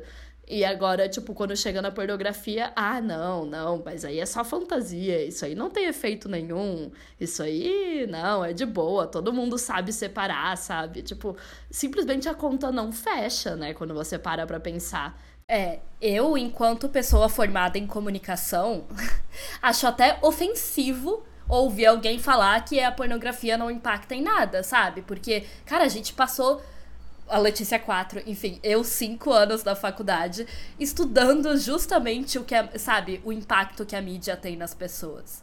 Então você vir me falar que, ah, todas as outras coisas impactam. Jornal, jornalismo, enfim, notícias, é, filmes, séries, jogos, né, videogames, etc. Não, tudo isso impacta na forma que o ser humano vai aprender, né, sobre as pessoas, sobre o mundo, sobre as relações. Mas pornografia não, pornografia tá isento. Gente, como assim, tá ligado? Por que, que quando envolve sexo as pessoas querem fingir que não tem impacto nenhum, sabe? Eu acho que entra naquela questão de tipo, ai, você não pode problematizar porque é uma coisa do âmbito privado. Exato, sabe? porque ai, o cara faz isso sozinho ali assistindo o vídeo dele em casa, então ai, deixa, cada um faz o que quer. Não tem e também porque nenhum. a narrativa da liberdade sexual, ela sempre diz que, tipo, ai não, o que a pessoa, tipo, tem tesão não pode ser problematizado, sabe? Exato. Então as pessoas Exato. parecem colocar o prazer sexual acima de tudo, né? E assim, elas colocam acima como se tivesse que ser oposto a isso, sabe? É, exato. Como se não tivesse como a gente chegar nisso, que aí entra o, o que me irrita muito da pornografia, que é essa questão de que, tipo, masturbação e prazer sexual, as pessoas automaticamente ligam com a pornografia, como Sim. se não pudesse existir sem a pornografia. Quando você fala tipo, contra a pornografia, parece que você tá falando que as pessoas não podem se masturbar, tá ligado? Exato, tipo, como se as pessoas não tivessem um cérebro, não tivessem uma imaginação, não tivessem, né, várias outras formas. É complicado, gente, mas é isso, é muito cômodo para os homens e para os pornógrafos vender essa ideia, né, de que ninguém precisa refletir sobre isso, porque obviamente as pessoas não entendem todo o abuso que existe na indústria e se elas não têm uma visão crítica, elas vão continuar consumindo aqueles conteúdos pensando, ah, mas não é nada demais, isso é o normal, tá ligado? Sim. E aí um exemplo é a questão das mulheres da indústria estarem sempre comentando em entrevistas o quanto elas amam fazer os vídeos pornô, que é algo que a gente já falou aqui, principalmente da Jenna Jameson também, né? E elas falam muito aquela narrativa de que elas são super sexuais e que elas são que elas são essas mulheres, como eu já falei anteriormente, né, que é uma estratégia também que elas são essas mulheres diferentes das demais, né, basicamente. É, que elas são essas mulheres muito mais sexuais do que a mulher comum, que elas são essas mulheres que realmente gostam de ser degradadas, que realmente gostam de passar por isso, sabe? Que procuram aquilo, que se divertem com aquilo, que gostam dessa carreira e etc. E isso faz com que os caras caiam nessa fantasia e continuem consumindo de forma crítica, porque se na cabeça deles, ah, as próprias mulheres gostam, então qual que é o problema, tá ligado? Exato, eles justificam assim, né? Pô, se a atriz pornô X ali adora fazer isso, então não tem problema eu assistir, sabe? E mesmo que você pontue, não, olha, mas tal atriz falou depois contra a indústria. Mas aí tem sempre essa questão, né? Que as pessoas sempre falam, ah, mas a fulana falou em entrevista que ama fazer. Sim, gente, ela só vai falar a real quando ela sair da indústria, né? Porque enquanto ela estiver ali dentro, ela não vai falar contra. Ninguém vai fazer isso, gente. Ninguém É. vai falar mal da própria indústria onde ela tá empregada, tá ligado? Não, e ontem mesmo eu compartilhei lá no perfil do podcast, nos stories, um post que reúne vários relatos de atrizes pornô, sabe? Falando. Então, pra mim, essas entrevistas que elas dão enquanto ainda estão na indústria, desculpa, mas tem zero credibilidade em qualquer momento. E não tô falando isso, ai, porque as mulheres não têm credibilidade. É só pela questão financeira mesmo, né? Porra, você não vai falar mal de quem tá pagando o seu contra-cheque ali, né? Enfim, mas para além disso, né, a questão que as pessoas sempre falam, né, para defender a indústria, inclusive tem livros inteiros utilizando esse argumento, é de que a pornografia seria apenas uma fantasia inofensiva, né? E eu acho isso muito engraçado, porque qual é a definição de fantasia? É aquilo que tá na sua cabeça, né? Aquilo que, sabe, quando você tá, tipo, criando uma fanfic na sua cabeça. Tipo, ah, às vezes você tá ali pensando sobre sua vida e você pensa, hum, o que aconteceria se eu morresse? Como seria meu funeral? É, inclusive a Gayle fala sobre isso, É. né? Ela fala de um, um artigo de um cara que ele comenta, tipo, eu estava sonhando, tipo, daydreaming, né? Sonhando acordado, sobre, tipo, ai, como seria se meu irmão morresse, mas eu não quero que o meu irmão morra na vida real. Na verdade, isso era porque ele tava pensando num sentimento de, tipo, ai, como é que seria e tal, mas isso não quer dizer que na vida real ele vai pegar e vai matar o irmão, tá ligado? Da mesma forma que você falou, que às vezes a gente, às vezes a gente pensa na nossa própria morte, às vezes a gente pensa na morte dos nossos pais ou de alguém que a gente ama só pra pensar, tipo, cara, como, Como seria, seria, o que essa aconteceria? situação? Isso é uma fantasia, isso está na sua cabeça, é a fanfic que você cria ali, sei lá, aquelas coisas que antes de você ir dormir você fica pensando, nossa, sei lá. Agora, a pornografia não é uma fantasia, porque é literalmente um produto midiático criado em uma indústria, gravado lá num set de filmagem com pessoas reais e etc. E depois colocado na internet pra você assistir e se masturbar. Da onde que isso é uma fantasia, sabe? Tipo, É porque o cara, nesse artigo que ela fala, ele fala de uma forma extremamente simplista, Como se, tipo, essa fantasia que os homens têm com a pornografia, digamos, fossem todas individuais da cabeça Exato. deles. De fosse cada a mesma homem coisa pensando, que ele tipo, pensando na morte do irmão dele, tá ligado? É, e como se fosse cada homem pensando, tipo, ah, o que que me excita, o que que eu gosto, o que que me atrai, blá blá. Isso é natural, gente. Isso é normal. Não é sobre isso que feministas anti-pornografia estão falando, tá ligado? Ninguém tá falando que você não tem direito à fantasia dentro da sua própria cabeça, tá ligado? Isso é completamente normal, inclusive saudável. Sim, e o que ela vai pontuar é que, obviamente, não é uma fantasia de cada homem e tal, porque é tudo muito genérico, é tudo muito igual. Se for assim, então todos os homens do mundo têm as mesmas fantasias sexuais. Tipo, todos eles querem a mesma coisa, todos eles querem bater na mulher, gozar na cara dela. Coletivamente, tipo, não, gente, é muito pelo contrário, né? A pornografia criou isso e daí eles querem isso por ter assistido pornografia. Não é tipo, nossa, isso é uma fantasia de todo homem, então a pornografia falou: já sei, eu vou pegar isso, que é a fantasia de todo homem, e vou transformar num produto. É o contrário, é o movimento contrário, entendeu? E ela vai falar, tipo, cara, se fosse assim, por que, que as coisas são tudo tão iguais na pornografia? Porque as pessoas são variadas. É, todo homem do mundo quer a mesma coisa. É, as pessoas são diferentes. posição. Cada pessoa gosta de um tipo de coisa ali, né, no sexo e tal. Então, quando você conversa com as pessoas, você sabe, pô, fulana gosta mais disso, outra pessoa gosta mais disso, sei lá, tem mulher que gosta mais de sexo de um jeito, outra de outro jeito. Não é assim, sabe? A experiência humana não é tão homogênea quanto a pornografia faz parecer que é. E sim, as pessoas podem vir argumentar que, ai, mas tem pornografia para todos os gostos, tem todos os fetiches e blá blá blá.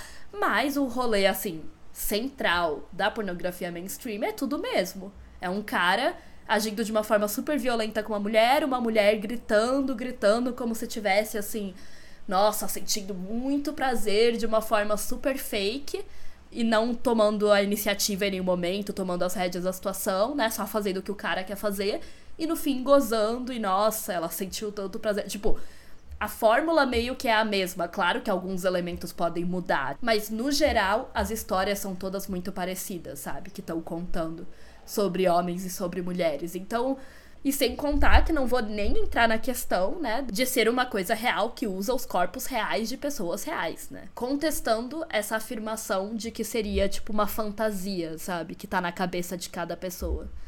Não tá. A partir do momento que é uma criação de uma indústria que tá lucrando com aquilo, aquilo lá não é só uma fantasia que tá na sua cabeça, né, gente? Pelo amor de Deus. E esse argumento é usado para que as pessoas possam falar: ah, não, sei lá, o cara assiste um pornô de estupro, mas não, gente, é só fantasia. É claro que ele não acha estupro legal na vida real, sabe? Sim. E, tipo, é óbvio que existe uma distinção, assim. Eu não acho que é uma coisa tão direta. Tipo, ah, o cara que tem o, o fetiche em estupro. E aí a gente vai entrar mais agora né, nessa questão aí do estupro. Mas eu também não acho que é uma coisa tão direta, porque sim, de fato, o prazer é complexo, tá ligado? Muitas vezes você tem fetiche numa coisa, não é necessariamente que você vai praticar aquilo e tudo mais. Mas também não é uma fantasia que você tirou do nada.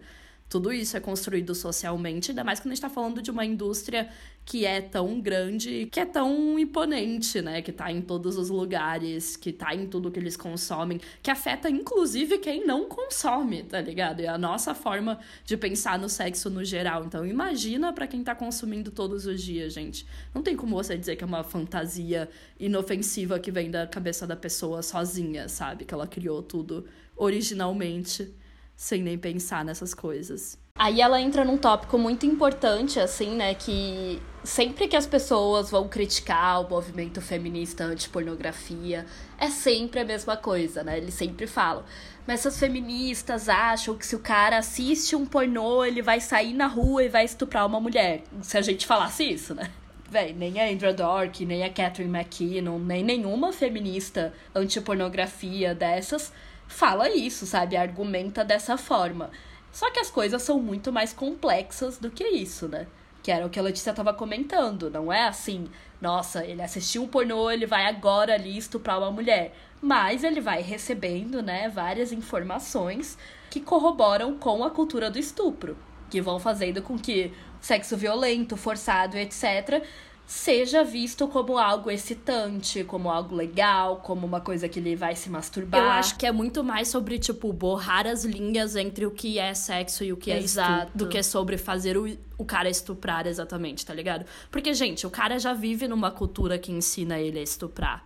Normalmente, os homens já são socializados para isso. E isso não é só a gente que tá falando, tá ligado? Isso é consenso geral entre todas as mulheres feministas. É por isso que tantos homens estupram e muitas vezes sem nem saber que estão estuprando, né? Não é tirando aqui a responsabilidade ou a culpa deles, é óbvio que eles são culpados e muitas vezes eles sabem. Mas o ponto é que, tipo, eles são ensinados a achar que isso é o sexo normal. E aí tem toda uma indústria ensinando isso e mostrando isso para eles, tá ligado? E aos poucos essas coisas vão virando mais cinza, o que é uma coisa que é outra. Ah, no pornô as mulheres nunca dizem não, então ele não vai notar que aquilo ali é um não, ou ele não vai notar que, por exemplo, uma mulher tá sentindo dor, ou ele não vai notar que, tipo, a mulher não quer fazer aquele determinado ato, porque todas as mulheres do pornô querem, então, então eu não preciso perguntar, tá ligado? Tipo, eu não preciso perguntar se a mulher quer, sei lá, levar um tapa na cara, por exemplo. Afinal, a pornografia me ensinou que todas querem, então não tem problema. Sim, as coisas são muito mais sutis, porque se o cara aprendeu ali que toda mulher gosta de levar um tapa na cara, que é algo que, sinceramente, assim, não é todo mundo que gosta, né? Então você tem que perguntar, tá, gente, na vida real. Ele não vai perguntar, porque ele vai pensar, pô, toda mulher parece gostar, então é só eu fazer. Então são, são essas coisas, enforcar, tudo isso que, eu, que o pornô popularizou, sabe? É muito mais complexo do que só, entre aspas, estuprar. É sobre você esquecer totalmente o que é um consentimento, sabe? Porque se o pornô tá falando que toda mulher gosta, ponto final. Tipo. Entre outras coisas, entre pensar que, por exemplo, o não da mulher é só tipo, uhum. ai, me peça mais, sabe? Já que no pornô as mulheres só dizem não para serem convencidas. Então, na vida real, ah, o não dela não é tão não, ela tá se fazendo de difícil, ela tá fazendo com doce, tá ligado? Eu odeio essa expressão, mas é uhum. isso. Isso não é só no sexo, tá ligado? Homens pensam assim na vida geral, assim, sabe? Na hora de ficar com uma mulher e tal, porque eles foram ensinados isso. É claro que isso tem diversos níveis, e a própria Gale fala isso, é claro que isso é, depende muito do cara, do contexto dele, do contexto geral, né? Social, econômico, se ele é um homem branco, se ele é um homem negro. É óbvio que vão ter variáveis, mas todos eles estão dentro da, da cultura do estupro, né? Dessa cultura misógina.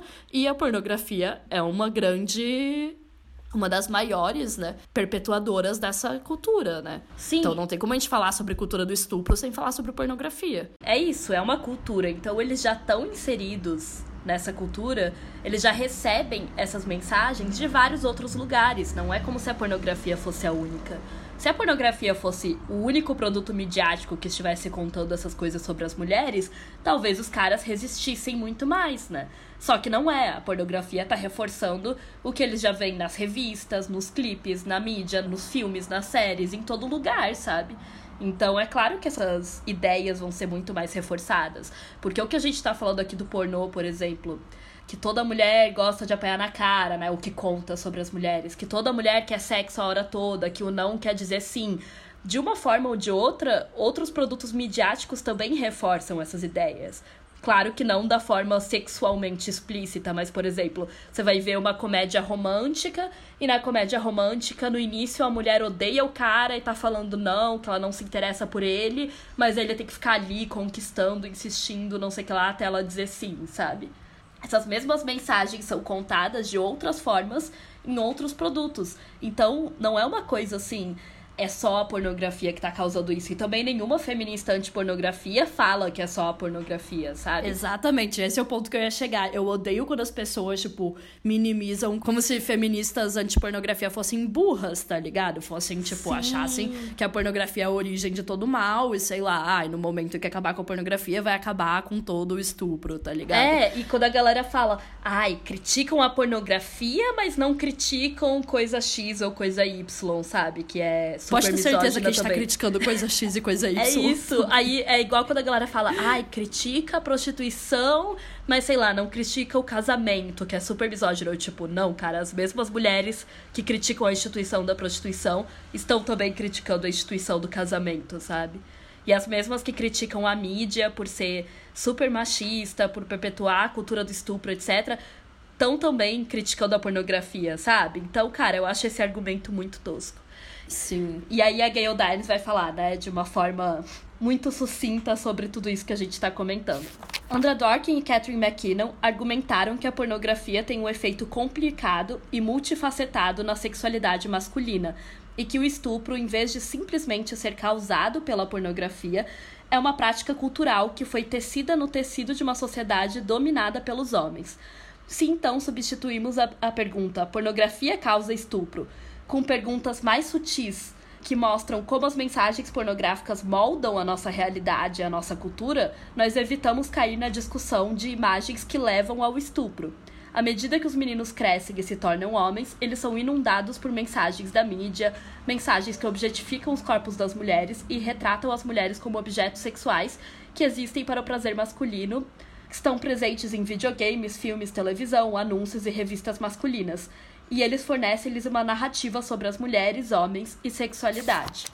Então ela tá falando que desde os primórdios lá das teóricas antipornografia, sempre foi comentado que isso não é uma coisa. Não é causa e efeito direto. É, direto, assim, e sim um fenômeno multifacetado e complexo que envolve todas as outras mídias, toda a cultura em que esse homem está inserido, que já é uma cultura patriarcal, machista, misógina, já é uma cultura que banaliza o estupro, né, que mostra o sexo como estupro.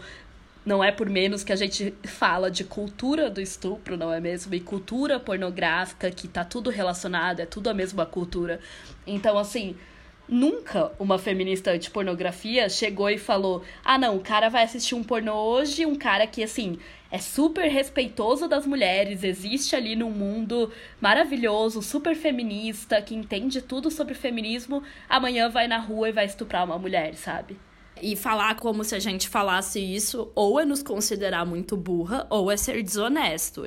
Essas são as duas únicas opções, gente. Até porque, mesmo não vindo, por exemplo, dessas autoras que falam da pornografia, todas que falam sobre cultura do estupro entendem que é uma coisa extremamente complexa, tá ligado?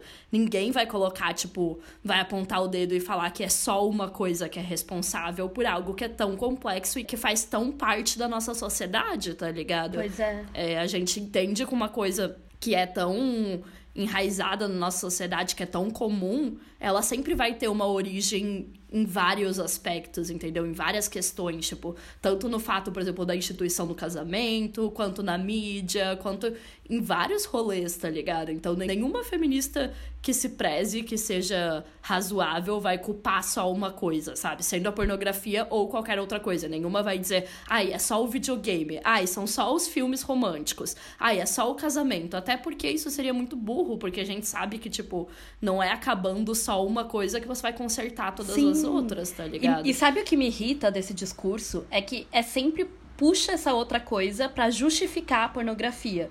Então, por exemplo, esses dias no Twitter eu vi uma menina bem tosca lá que tava falando: ai, vocês criticam o OnlyFans e as trabalhadoras do sexo como se os outros trabalhos não fossem super exploratórios, blá blá blá. E aí eu retuitei falando: tá, mas uma coisa não Exato, exclui a outra. Exatamente. É isso que me irrita desse discurso, porque você fala, tipo, ah tá, então porque todos os trabalhos no capitalismo são exploratórios, a gente não pode criticar o OnlyFans. Ah, então porque as comédias românticas também são machistas, não sei o que lá, a gente não pode criticar a pornografia. Que lógica é essa, sabe? Estão criticando a pornografia, mas não falam nada dos videogames violentos. Sei lá, eu não falo nada de videogame violento porque eu não estudo sobre isso, sabe? Eu não tô ali falando sobre esse, esse produto midiático específico. Mas assim, uma coisa não exclui a outra, sabe? Não é porque o, o, videogame é super violento, etc., que eu não posso criticar outro produto que também é super violento, sabe? Tipo... Exato, gente. Uma coisa pode coexistir com a outra, Exato. sabe? Você pode criticar mais de uma coisa ao mesmo tempo. Inclusive, você deve, né? Porque a raiz da maioria das coisas é parecida também. Parece né? que a galera fala isso como se fosse assim, ah, então toda crítica à pornografia não é válida, porque, ai, olha só, o resto da mídia também é desse jeito. Não, gente, é justamente porque toda a mídia é desse jeito que a crítica à pornografia também faz sentido, entendeu? Fora que é aquilo que a própria Gale fala, que a gente já trouxe aqui, né, no episódio sobre feminilidade e cultura pornificada. A própria mídia é influenciada pela pornografia, na verdade, a mídia, tipo a cultura pop, né, os clipes, as das cantoras e tal, só tá no nível que tá porque a pornografia tá no nível que tá. Tá uma coisa é literalmente galera. conectada com a outra. Então não tem como você criticar uma coisa sem criticar a outra, sabe? Sem entender que tudo vem do mesmo lugar. Aí, por fim, né, ela vai falar também sobre a questão do vício em pornografia, que é uma questão muito triste, né, gente? É uma questão assim muito, muito horrível e um rolê que ela traz, assim, que eu achei bem interessante, é que ela fala que, tipo, ela já dá palestras há muitos anos, como a gente mencionou aqui, né, a Gayle Dines, e esse livro é de 2011. E ela fala que foram só nos últimos cinco anos, ou seja, de 2006 para frente, que ela começou a ouvir relatos de homens falando que eles estavam viciados mesmos. Porque, tipo, quando começou a surgir especialistas falando sobre o vício em pornografia, ela contou, ah, eu não acreditava muito porque eu achava que era uma forma de tirar, tipo, a responsabilidade do homem, tá ligado? Do consumidor dessa. Mas aí, com o tempo, ela começou a ouvir tantos relatos ali de 2006 para frente que ela passou a entender que realmente é um problema de saúde pública, tá ligado? Realmente é um problema geral que tá acontecendo, assim, sabe? E muitas vezes de meninos muito jovens, né? A própria a Isa da, da Recusa Clicar, a Isa Forzani, tinha nos falado que, tipo, ela também recebe relatos, e uma vez ela recebeu um relato de um menino de, tipo, 17 anos que já tinha sido viciado em pornografia e já tinha superado o vício. Com 17 anos, gente. Então imagina com quantos anos ele se viciou, tá ligado? E é muito horrível, porque tá cada vez mais comum, sabe? E aí a Gayle vai falar: o que há de novo nos últimos cinco anos é que homens em idade universitária me contam sobre seu vício em pornografia. Eu costumava ser um pouco cética em relação ao modelo de vício, pensando que era uma maneira dos homens evitarem assumir responsabilidades pelo uso da pornografia. No entanto, não sou a única a ouvir isso, pois os terapeutas estão cada vez mais vendo homens viciados no sentido clínico. E, velho, isso é muito pesado. É, daí a galera que defende fala que ai, não é aceito ainda, não é oficialmente classificado o vício em pornografia e tal. Mas, gente, é só você ouvir de novo. Eu não acho que precise ter, assim, um conselho de medicina, de psicologia para falar, não, esse vício é real, não sei o que lá. É só você ouvir as histórias desses caras que são viciados, sabe? Que Sim. já dá pra ver o quão negativo é, o quanto afeta a vida dele. Cara, se você chega num nível em que você não consegue passar um dia sem assistir pornografia, precisa da pornografia para se excitar, precisa assistir antes de transar, por exemplo, para conseguir ter uma ereção. Cara, isso não é normal, gente, sabe? Não é um consumo normal. Claro que consumir sempre faz mal, mas existem níveis e níveis. Tem caras que realmente ficam dependentes, sabe? É, e ela fala, inclusive, de, tipo, problemas financeiros, problemas Sim, na faculdade. Como qualquer outro vício. Como qualquer né? outro vício, exato. Tipo, obviamente, problemas nos relacionamentos, problemas, tipo, de se isolar, porque, obviamente, como a pornografia é um vício muito individual, né? Não é um rolê que você se vicia junto, tipo, ah, sei lá, uma droga que você use com seus amigos, tá ligado? Não, a pornografia é um vício que faz com que o cara fique, tipo, em casa, na frente do computador, na frente do celular.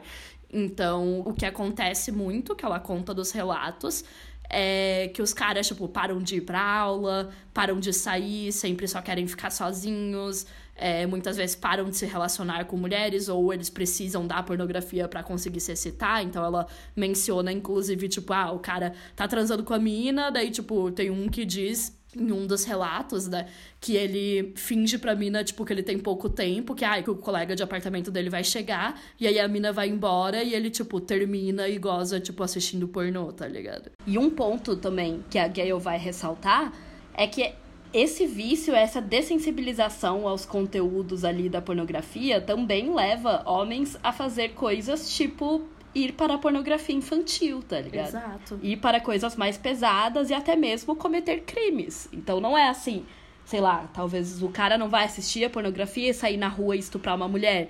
Mas pode ser que ele comece a ficar cada vez mais viciado, mais dessensibilizado para os conteúdos, entre aspas, normais. E qual que é o próximo passo? Ah, achar pornografia infantil, né? Achar coisas cada vez mais violentas.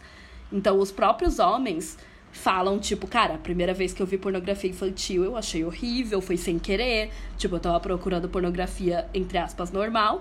Encontrei ali uma pornografia infantil. A primeira vez que eu vi, eu achei horrível. Nossa, que troço horroroso, nunca vou assistir isso, não sei o que lá. Da segunda vez eu já fiquei, hum, talvez não seja tão ruim assim, vamos ver o que que é. Ficou curioso tal, né? Aí já começa a achar tranquilo, já começa a achar mais de boas, daqui a pouco já tá ali na Deep Web, procurando isso com mais frequência. Então é uma coisa que vai escalonando, sabe? É, e aqui a gente entra no momento em que esse vício passa a afetar outras pessoas também, né?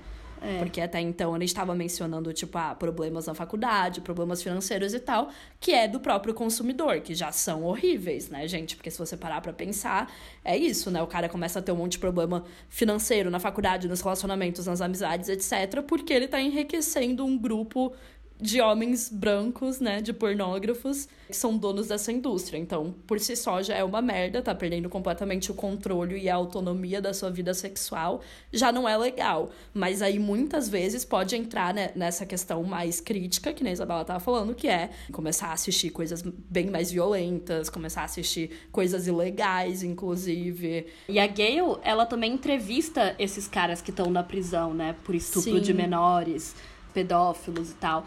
E ela vai comentar que eles falaram para ela que eram viciados em pornografia. Que os caras falam para ela, cara, antes de me tornar viciado em pornografia, eu não tinha interesse sexual por crianças. Que eles vai, começaram a, ver pornografia normal, né, de adultos e tal. Aí partiram pra pornografia infantil quando aquela ficou chata, repetitiva, não excitava mais, etc. E depois partiram pra vida real, para realmente estuprar uma criança, sabe? Então, não é assim, tipo, nossa, todo cara que assiste vai estuprar, mas muitos dos que estupraram, inclusive crianças, assistiam. Então, o que, que isso diz sobre os conteúdos, não é mesmo? Então, ela termina essa parte do capítulo falando, né? Viajando pelo país, ouvi quase todas as maneiras possíveis de usar a pornografia contra mulheres, crianças e alguns homens.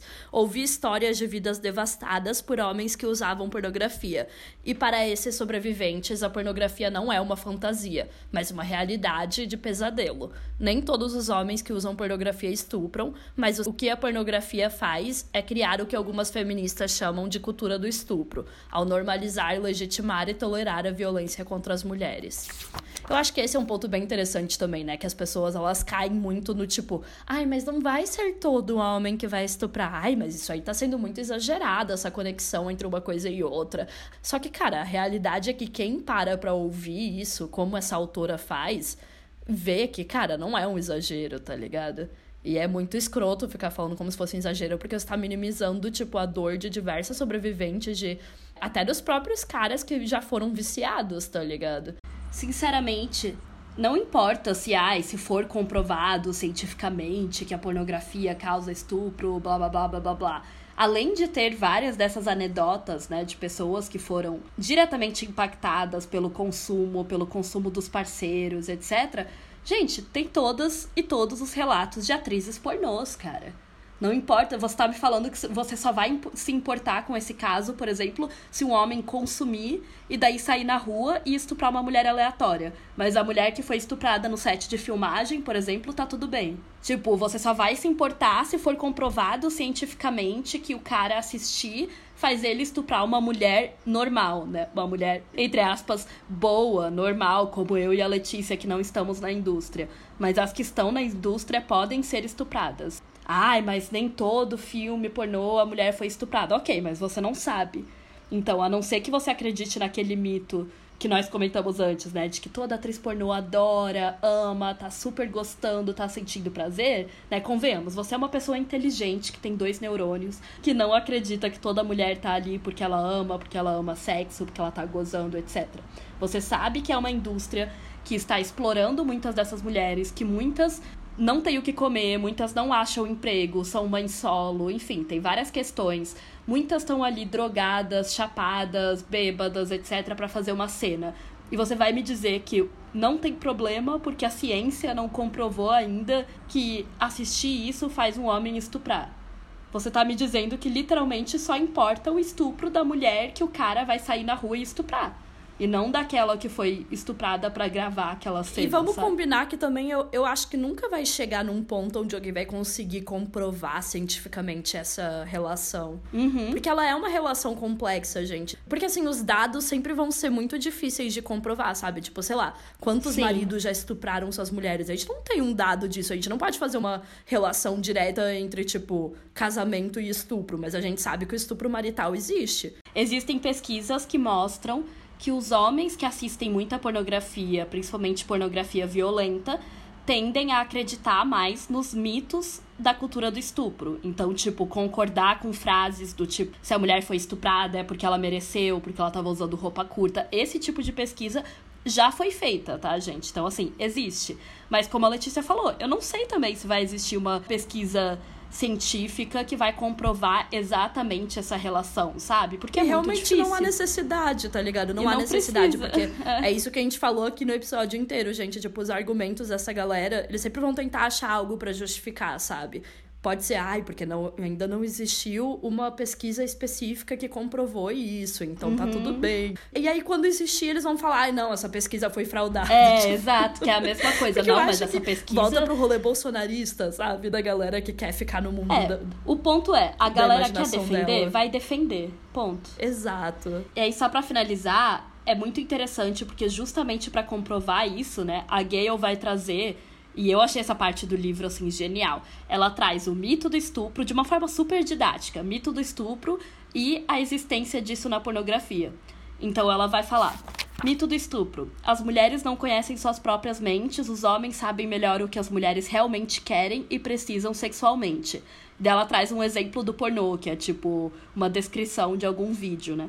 Listra está com saudade de casa e quer voltar para a Coreia. Professor Lourenço sabe o que é melhor para os seus melhores alunos, como seu pênis dentro de seu pequeno e úmido buraco.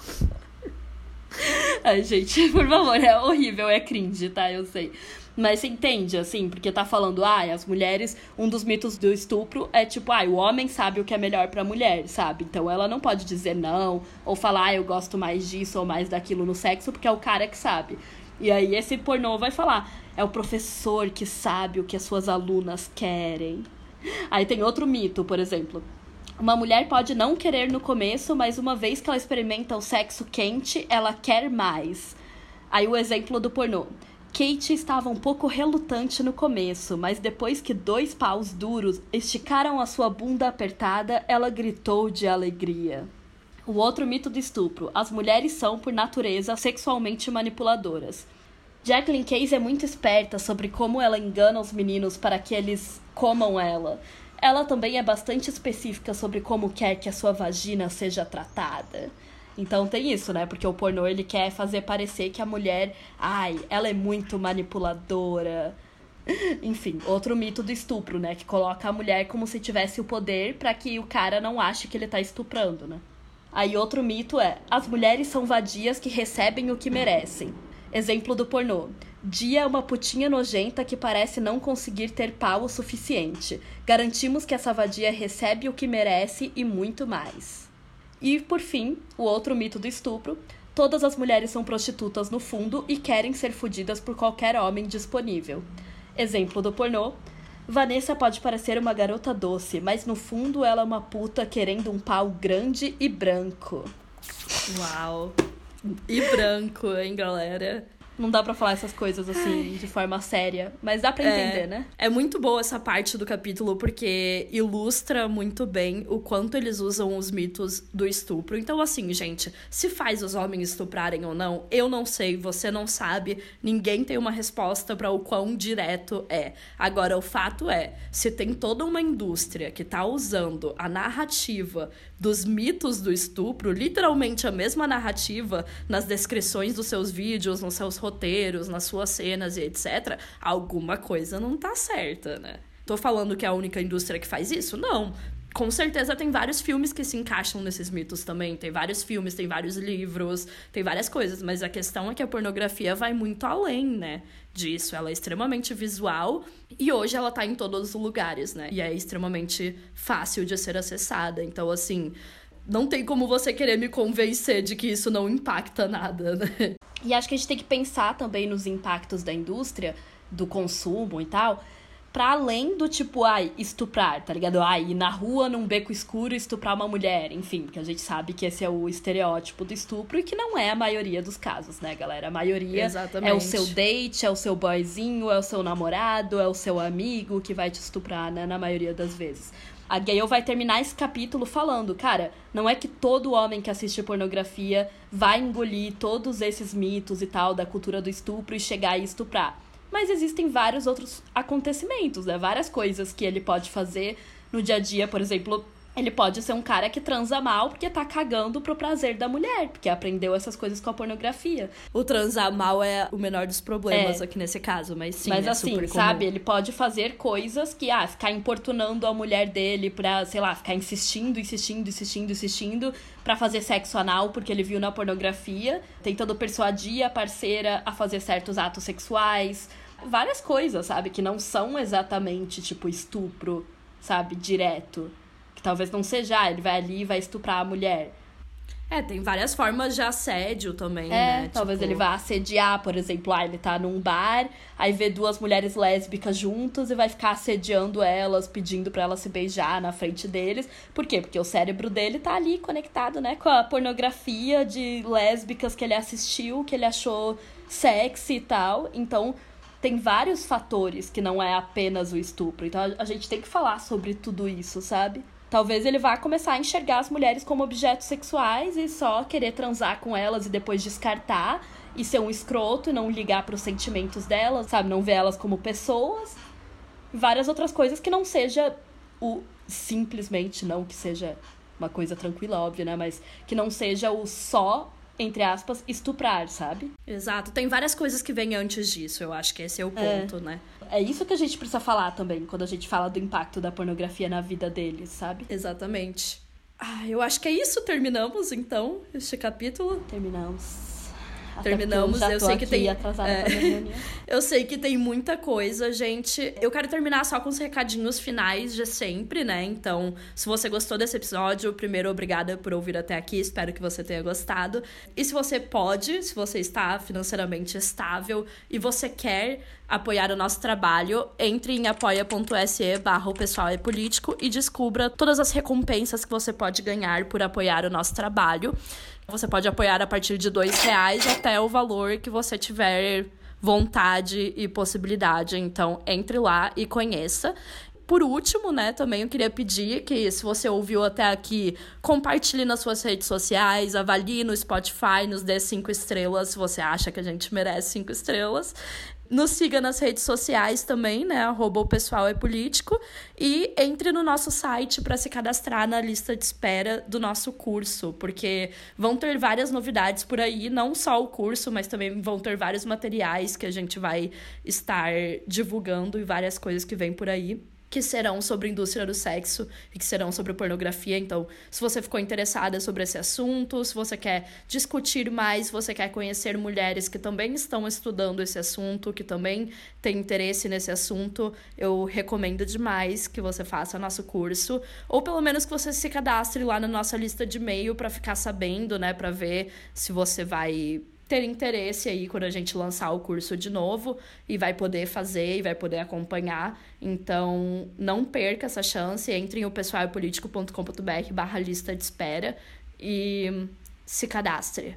É isso, gente. Obrigada por ouvirem até aqui. É isso, pessoal. Eu espero que vocês tenham gostado. Como deu para ver, esse episódio dá muito pano pra manga, porque como eu comentei no início, esses dois capítulos são muito bons. Na minha humilde opinião, são os melhores do livro. E eles tratam desses assuntos que são muito interessantes e muito importantes e urgentes, né? Então espero que vocês tenham gostado e a gente continua as discussões aí falando sobre esses assuntos lá nas redes sociais, no nosso curso que vai ter de novo ano que vem. E é isto. Muito obrigada por ouvirem até aqui. Até a próxima. Obrigada, gente. Até a próxima. Tchau, tchau. Tchau, tchau. You have to expect that there are going to be such dans l'ensemble, ça ne va pas bien du tout pour les femmes. We have to find some way to keep the rapists off the street.